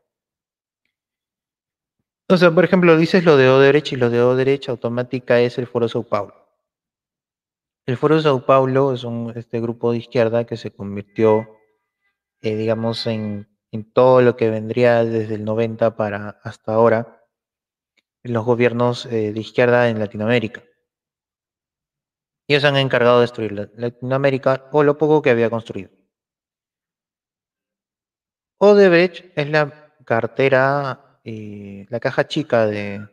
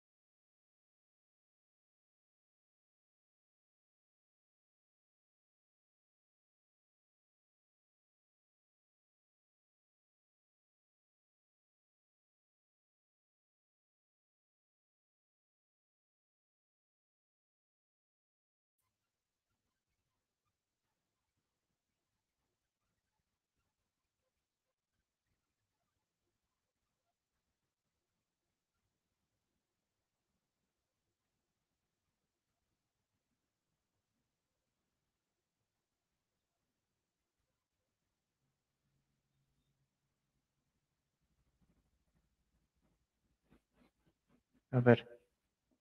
Y el último comentario, ¿eh? Representantes de esa mafia son Diego García Sayán, la corrupta Susana Villarán, la perverta Marilu Martens, este otro. Sí, este. Todos están conectados. Dinero, ideología, todos están conectados. Y mira, date cuenta, no sé si eres peruano, Juan, este, debe ser peruano.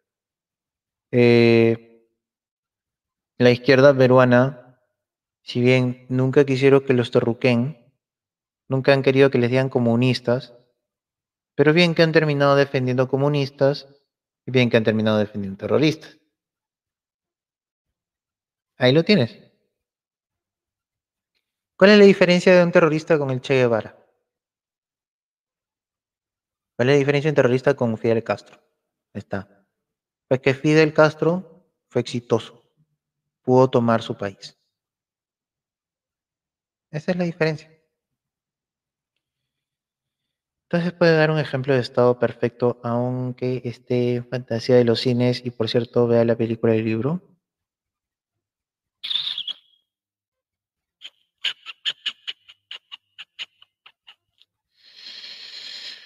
Ay, si me agarraste.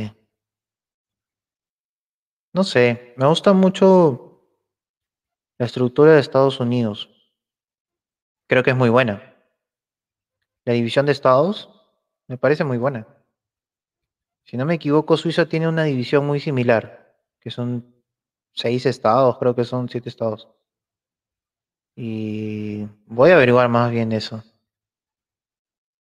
Pero es algo como que, este,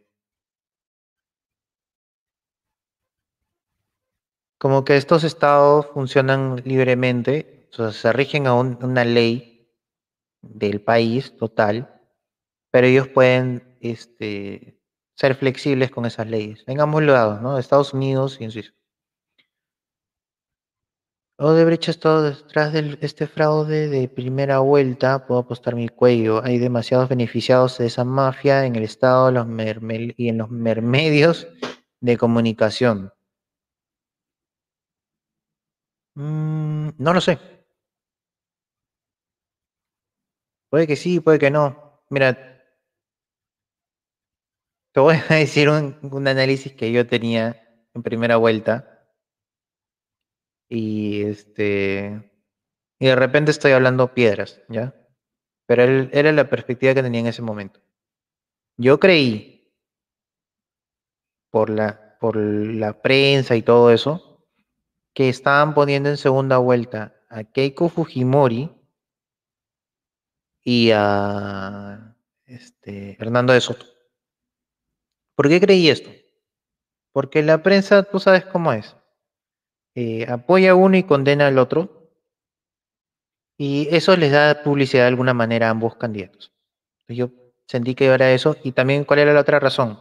Por lo que estás explicando, por Odebrecht. Odebrecht agarra, ¿no? Aún sigue recibiendo dinero, también le da a la prensa. Aparte, muy aparte de si reciben dinero o no, la prensa también está muy amarrada en el caso. Entonces, si cae Odebrecht, se van a ganar a la prensa. Pero, en mi caso era que yo decía, ¿quién estaba defendiendo en toda la campaña a Odebrecht? Hernando de Soto. ¿Quién es posiblemente el único personaje que está amordazado por Odebrecht con la amenaza de arrestarla y meterla a la cárcel? Keiko Fujimori. Entonces dije, lo que quiere Odebrecht es tener dos candidatos que puedan manejar. Uno es Hernando de Soto, porque lo tenían, y el otro es Keiko Fujimori. Ahora, no sé qué tanto pueda seguir esa situación ahora, porque si ella entra presidente, el, el caso se suspende hasta que salga, salga, hasta que deje el mando, pues, ¿no? Eh, ah, ya, eres peruano. Sí, más bien, disculpe, creo que sí te entendí que eras peruano, pero no. Eh, soy peruano, limeño, olivense. ¿Olivense? ¿Qué es olivense? Explícame, por favor. Y a la vez de sangre sanmarquina, jaca, jamarquina. Ya, norteño. Está bien. Puedes decir cualquier cosa. Lo que no puede hacer es confirmar algo falso, esa utilización de palabras salvan de denuncias. Este. eh, No, no te entiendo, Mariano. ¿Estás respondiéndole a, a Juan? Este. Gracias, Elvis Isidro. No sabía. La verdad es que es la primera vez que lo leo. Gracias. Ah, de los olivos, saludos, este. Este, Juan. Yo iba bastante a los olivos, bastante trabajé por ahí. Este, me gustan, me gustan los olivos en, en las tardes, es bonito. Eh, en el Ministerio Público de Odebrecht está muy protegido por José Domingo Pérez y eso me duele mucho porque yo era fan de ese fiscal. Anda, eras este hincha del fiscalete. Ca- estás cayendo también. No, bueno, está bien. Todos tenemos un, una cruz que cargar. Pero mira, si ya no eres su fan, está muy bien. Pero tienes que tener cuidado mucho con a quién sigues. Yo soy de la idea de que no debes hacerse fan de, no debes tener muy en alto a las personas. Obviamente en algún momento voy a ser fan de alguien, es lo más normal. Pero eh, nunca me gustó cómo, cómo increpaba a José Domingo Pérez. No sabe argumentar. Es muy malo. Se prestaba a cosas como, este, supuestamente sus, sus fans decían que él predecía lo que iba a decir su oponente y sus predicciones eran, seguro este va a decir que es inocente. Y él decía, obviamente, soy inocente. Dicen, ya ven. Tiene nada que ver. Gracias, Elvis, por la respuesta. Eh, de los olivos en Lima Norte, sí, ya te saludé. Gracias, Juan. Lo curioso de las empresas puede decir que lo curioso. No, que lo que ocurrió aquí fue por la sucursal y deslindarse por la empresa. Tiene su can- chanchullo en toda Sudamérica. Ariano, no estoy tan cansado, pero no te entiendo. A ver, voy a tratar de entenderte. Las empresas que se aliaron con Odebrecht, este, sí, o sea, es que no solo es las empresas, o sea, o mejor dicho, las constructoras, o sea, tienes a Graña, tienes el comercio, tienes la República, tienes este Frecuencia Latina, tienes este el Estado peruano, eh, OAS, tienes este, las constructoras pequeñas, o entre ellas una constructora de Vizcarra. Tienes un montón de gente amarrada y obviamente van a mover cielo y tierra para que no le saquen su información, pues no, o sea, no son, no son idiotas. Son hijos de su madre, pero no son idiotas.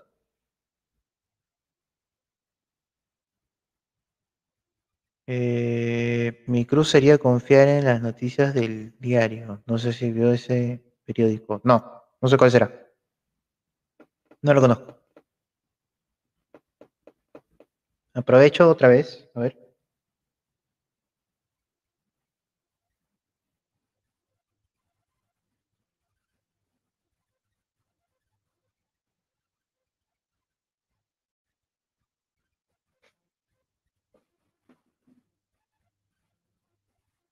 A hacer promoción a esto. No sé si se ve bien. Ahí en la descripción del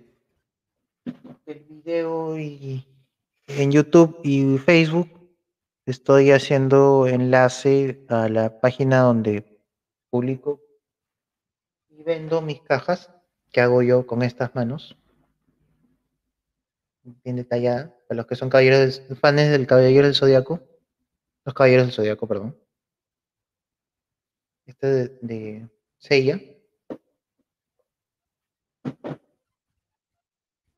Para los fans de este, Portal. Está tu cajita de regalo. La pueden, por si quieren regalarle a alguien.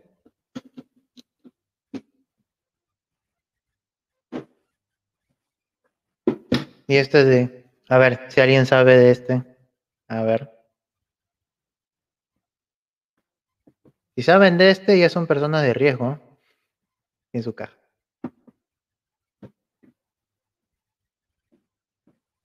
Como dije, ahí está el enlace. Este, pueden, pueden ver la página, escribir ahí. También está mi número, creo. Pueden escribirme ahí por WhatsApp.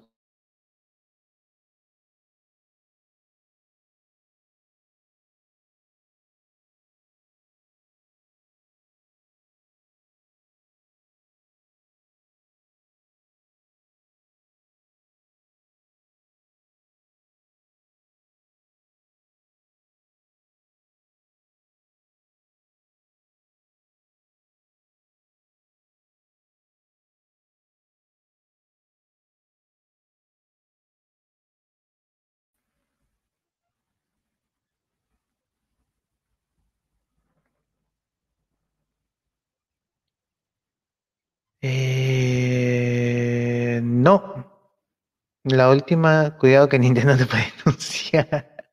Oye, pero ninguna son de Nintendo. Mariano, no sabes, ¿no? Ninguna son de Nintendo. Son este Portal, que es el juego continuación de Half-Life. Bueno, no sé si continuación, pero está con la historia. Caballero de Zodíaco. La última caja de acertijo, no. No es el enemigo Batman. Es un videojuego antiguo. Antiguo porque ya tiene más de 20 años. Bueno, si no lo saben, es de Crash Bandicoot.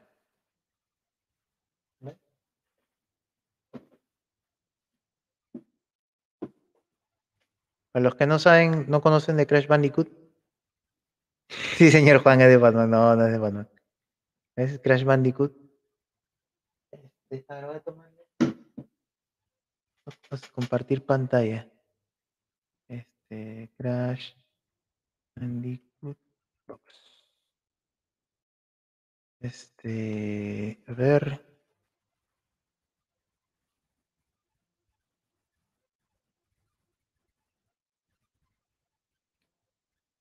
Este acá. Esta cajita. ¿La ven? He hecho más bacán, ven. Quería hacer este de acá. ¿Cuál, cuál? No sé si han jugado el juego. Este. ¿No hay otra versión de esta? De este quería hacer. Que tiene su caja. De Aku Aku. Aku, Aku, Aku. No sé cómo se llama, pero cuando jugaba siempre sonaba como Burtuka. Era Burtuka. pum. Me la han hecho en 3D, creo. Está bonito. Pero siempre depende de los gustos de la gente. Estas cajas, por ejemplo, la de Crash, que es Crash Bandicoot. Juan, ¿qué te pasa? ¿Qué edad tiene Juan? Porque hasta salió una nueva versión en PlayStation.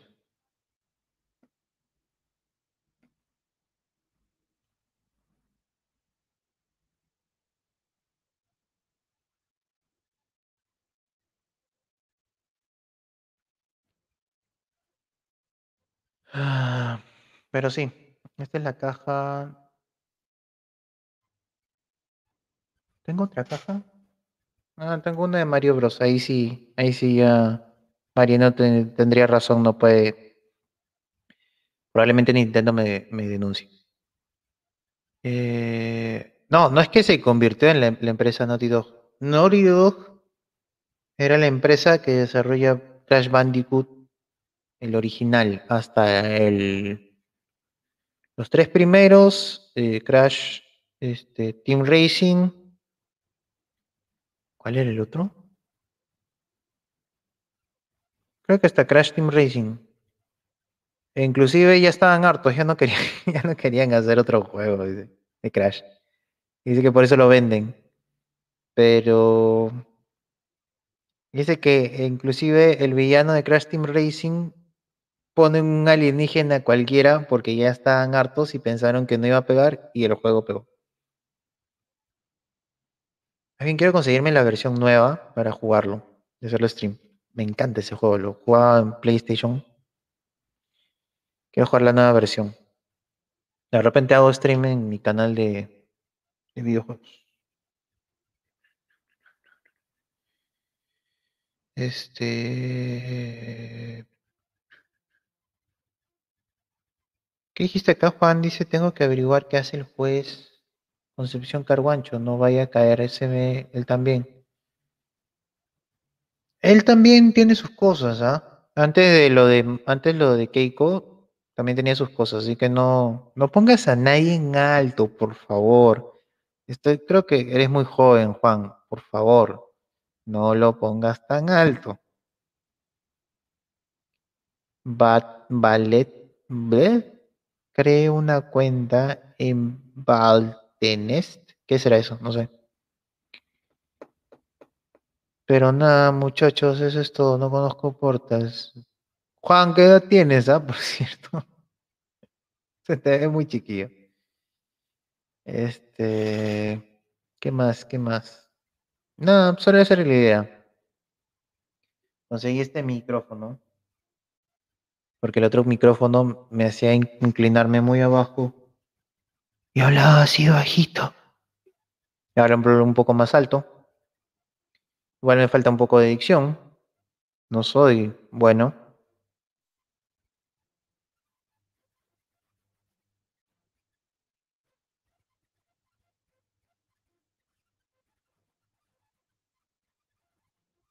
Anda, Juan, ¿tienes 31 años?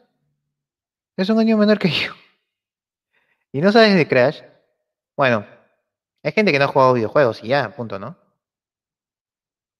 Este, no, Juan, este, te mencionaba porque, como decía que es Crash Bandicoot, me parecía raro. Normalmente es o eres muy viejo o eres muy joven.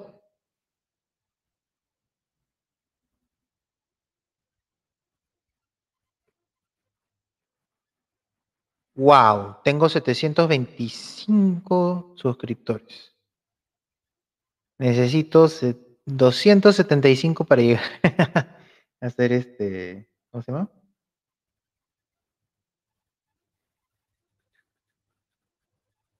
Me faltan 275 para hacer este partner en YouTube. Este. Sonic Dash. Ah, yo jugaba Sonic. eh, ¿Cuál era el de carros? Este. Ah, ya me olvidé. Este, ¿cómo se llama este Sonic? Son- Sonic All, Star All Stars Racing. Muy bueno ese juego. Voy a hacer streaming de ese. Eh, creo una cuenta de Battle.net, tal vez lo encuentre más barato el videojuego. Ah, ah, claro, claro, Crash ahora es de Activision. Buen dato, Mariano.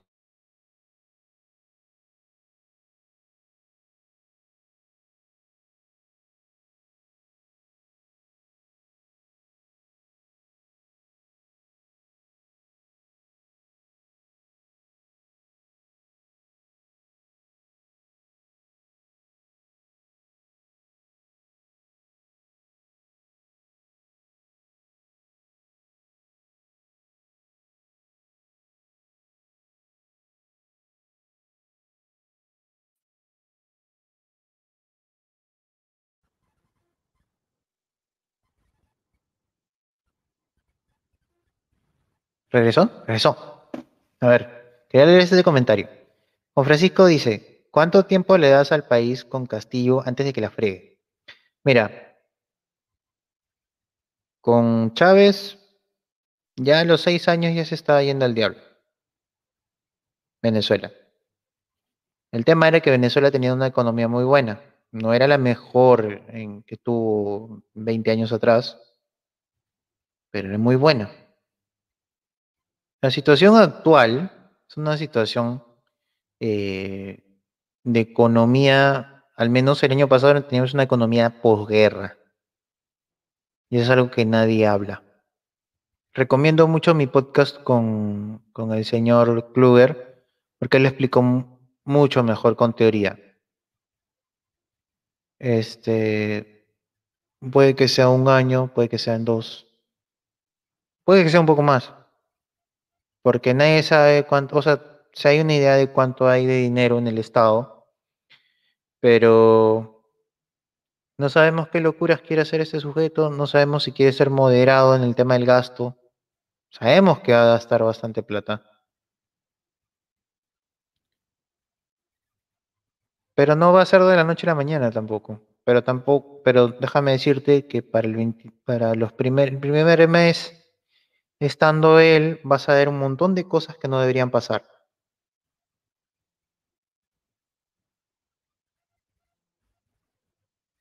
Ya. A ver. No al Lords Mobile, no lo conozco. El problema es que no tenemos ídolos a quien seguir ejemplo. De ejemplo, en parte ocurre en la genética de algunos países subdesarrollados, tenemos ese fallo. No, pasa en todos lados, pasa en todos lados. Trump. Y yo soy, he sido muy seguidor de Trump. Obviamente le tengo muchas cosas que criticar, porque no es perfecto. Pero, este,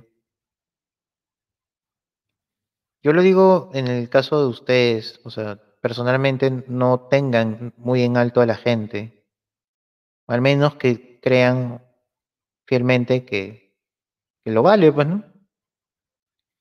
Este, pero no, no dejan ahí. Si Castillo se convierte en dictador, yo no creo que realmente ni él ni Keikito hayan pasado a segunda vuelta. Para mí ha habido fraude en nuestras narices. Todos tienen un año para huir del país. Ah, está difícil, porque, mira, es lo triste de eso de huir del país es que van a huir los que pueden. Los que no pueden, lamentablemente, van a tener que sufrir eso. Lo peor de todo es los que, de muchos de los que pueden huir, son los que van a votar por Castillo. O no van a votar en sí, ¿no? Como está mucho con el voto nulo o voto en blanco. Este, sí, va a gastar plata robando, bueno, fuera que lo gasten en. Lo peor de todo es que no creas que porque sea obra pública no va a robar, ¿ah? Acá el problema que hemos tenido mucho es que han habido muchas obras públicas que han robado con Roche. O sea, para darte una idea, si tú tienes una obra, así sea en privado, en el sector privado, es una obra y por alguna razón se paraliza, la constructora sigue recibiendo dinero. ¿Por qué? Porque hay, una, hay un, documento que les permite, normalmente firman un documento dice que la obra tiene que durar tanto tiempo y si por, ej- por A o B la obra se paraliza y no tienen nada que ver con ellos, ellos siguen recibiendo un pago. Y así es. Una una obra puede durar 15 años. ¿A dónde iríamos? A países europeos que nos tendrán en los ojos diciendo que por qué. Sí, sí, no sé, este, Miami suena bien, es barato. Suramérica, Sudamérica está en problemas en estos momentos, así que no vale la pena ir a esos lugares. No lo sé. En realidad el Jurado Nacional de Elecciones no hizo bien su trabajo, pero ya es tarde, muy tarde. No. Nadie es tan torpe. Eso es corrupción. Nunca se puede ser tan torpe, nunca. Eso es por alguna razón, por alguien. Eh, Juan dice, una cláusula de garantía en otras palabras. Una cláusula. ¿Sabes qué? Lo que pasa es que las obras, muchos, o sea, cuando dicen, ya, que lo haga el Estado. ¿Pero quién fiscaliza el Estado? ¿O cuánto puedes cubrir la- las obras mal hechas del Estado si está bien amarrado, ¿no? Este, mi- mira lo que hemos vivido estos últimos 10 años, ¿no? Tantos proyectos, inclusive diría hasta 20. Tantos proyectos que han, como dice este Milei, las manos porosas del- de los políticos. Países para ir. Ecuador, Paraguay, Brasil y Uruguay. Hay que tener cuidado en Colombia. Ecuador no sé qué tanto. Paraguay también ha tenido marchas, por si acaso, pero no, no ha sido tan sonado como aquí. Brasil. mm, El problema con Brasil es que las gobernaciones, creo que le dicen, este, son de izquierda.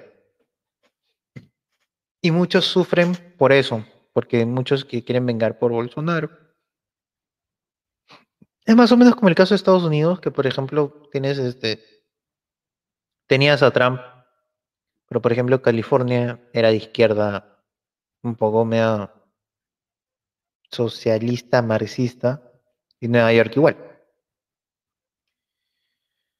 Se olvidó de decir Chile y Argentina.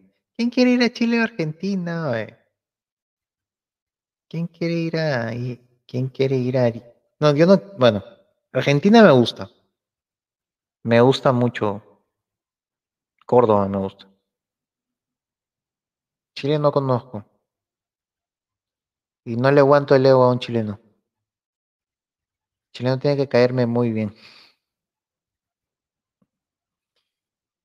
Son cosas de la vida. No tengo nada en contra del país. Mario Abdo dice, y el Partido Colorado tienen todavía mano firme en Paraguay. No se preocupen. Ah, estás enterado. Está bien, está bien, está bien. ¿ah? Es- eso es bueno. Porque hay muchas cosas, hay muchas, como me dijo el señor de Logroño, siempre tienes que estar sabiendo lo que pasa en otros países. Tienes que estar conectado.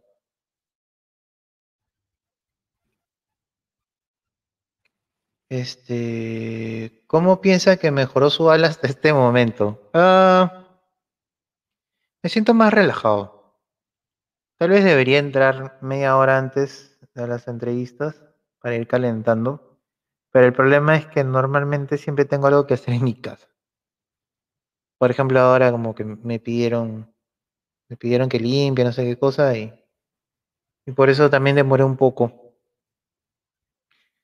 Pero leyendo sus comentarios como que más tranquilo, ¿no? O sea, agradezco a todos los que han estado, pues, ¿no? Porque no, no tenía que leer. Uy. Igual por momentos me trabo, ¿eh, Mariano?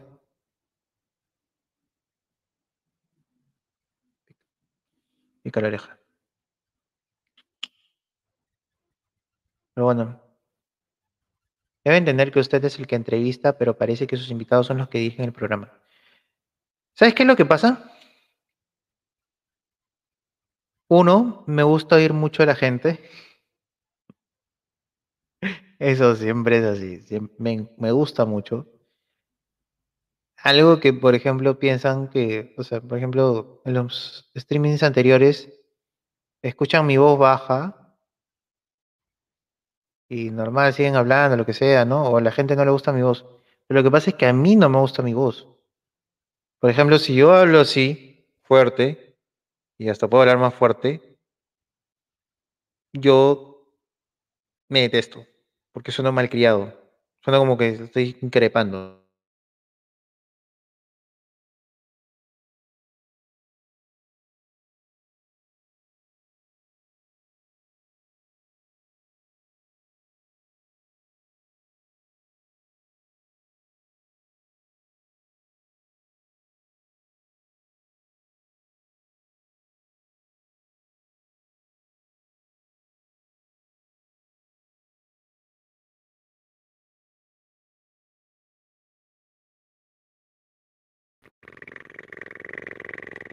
Ya. Y pues lamentablemente no me gusta interrumpir. O sea, no, no quiero ser grosero. Aparte de todas las personas que está entrevistando, solo a una persona había hablado con ella en persona. Y ese era Jorge de Lama. Y a él sí pues le puedo increpar todo. Este. Eh, lo que pasa es que también te das cuenta que hay gente que no sabe cuándo cortar. Y eso es lo que no me gusta de las entrevistas. Que a veces, o sea, ahora tienes que hacerlo rápido. Corta, corta, corta. Simplemente no, no quiero. Es que quizás no soy entrevistador. Debe ser por eso. Este, debo ser discreto con mis propagandas de la caja. Eh, sí, no lo he estado haciendo o sea, la última vez que lo hice fue con Vania. Tais. Eh, las puse ahí porque, este, si ves bien, hay desorden ahí atrás. Hay desorden. Y le puse las cajas para tapar ese desorden. No se ve. ¿Ves? Hay desorden. Este, Costa Rica y Panamá son ricos para vivir, buen clima, buena economía comparada a muchos otros países. Eso sí, el presidente de Panamá es medio progre, ¿ah? Yo diría mucho. Mm, no he leído ahora último mucho de Panamá. sé que es bonito, sé que hay buena economía, pero ahorita es muy difícil que un país no sea progre. Muy difícil.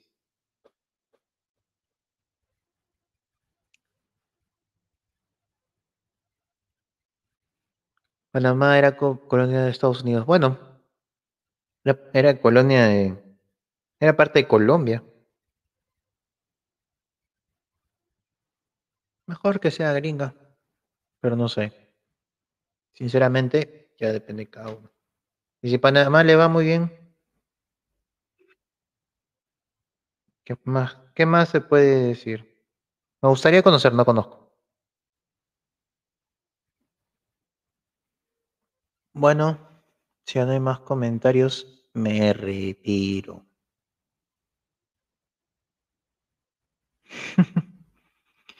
En verdad me he perdido Beto Saber, oye. Quería ver Beto Saber. Este.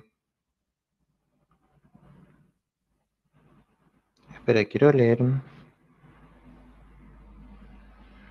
batalla libre.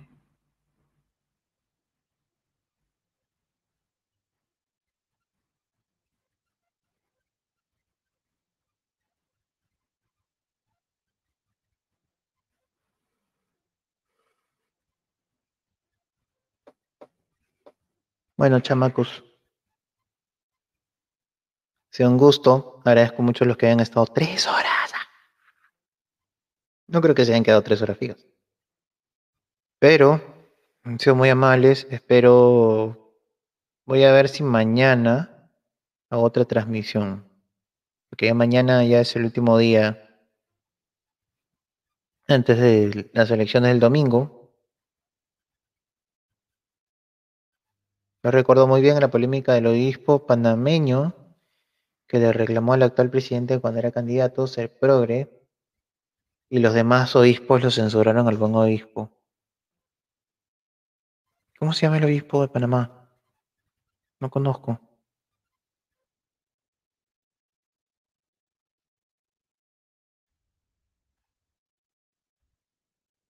José Domingo Ulloa Mendieta.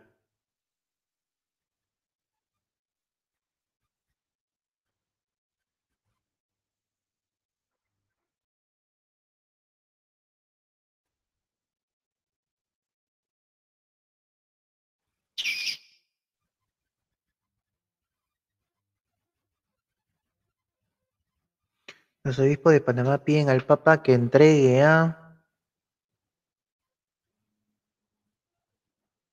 No sé.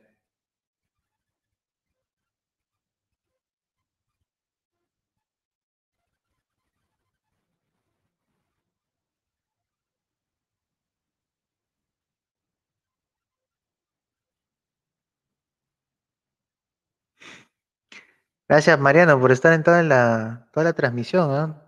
Siempre te veo presente.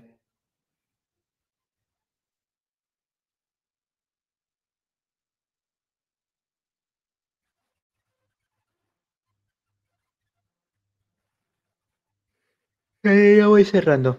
Ya no veo comentarios, así que ya dejarlo ahí. Este, gracias a todos, a todos los que están viendo, a los que están conectándose, lo siento, pero ha sido un gusto. Una noche larga. Los espero en otra transmisión, pues estén atentos, activen la campanita para que les envíe notificaciones de, de transmisiones. Eh,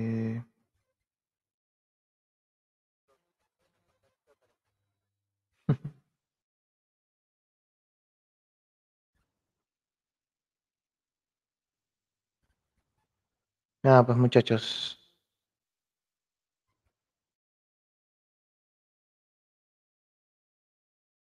Un gusto y un abrazo, ¿sí? Cuídense mucho. Estamos conversando.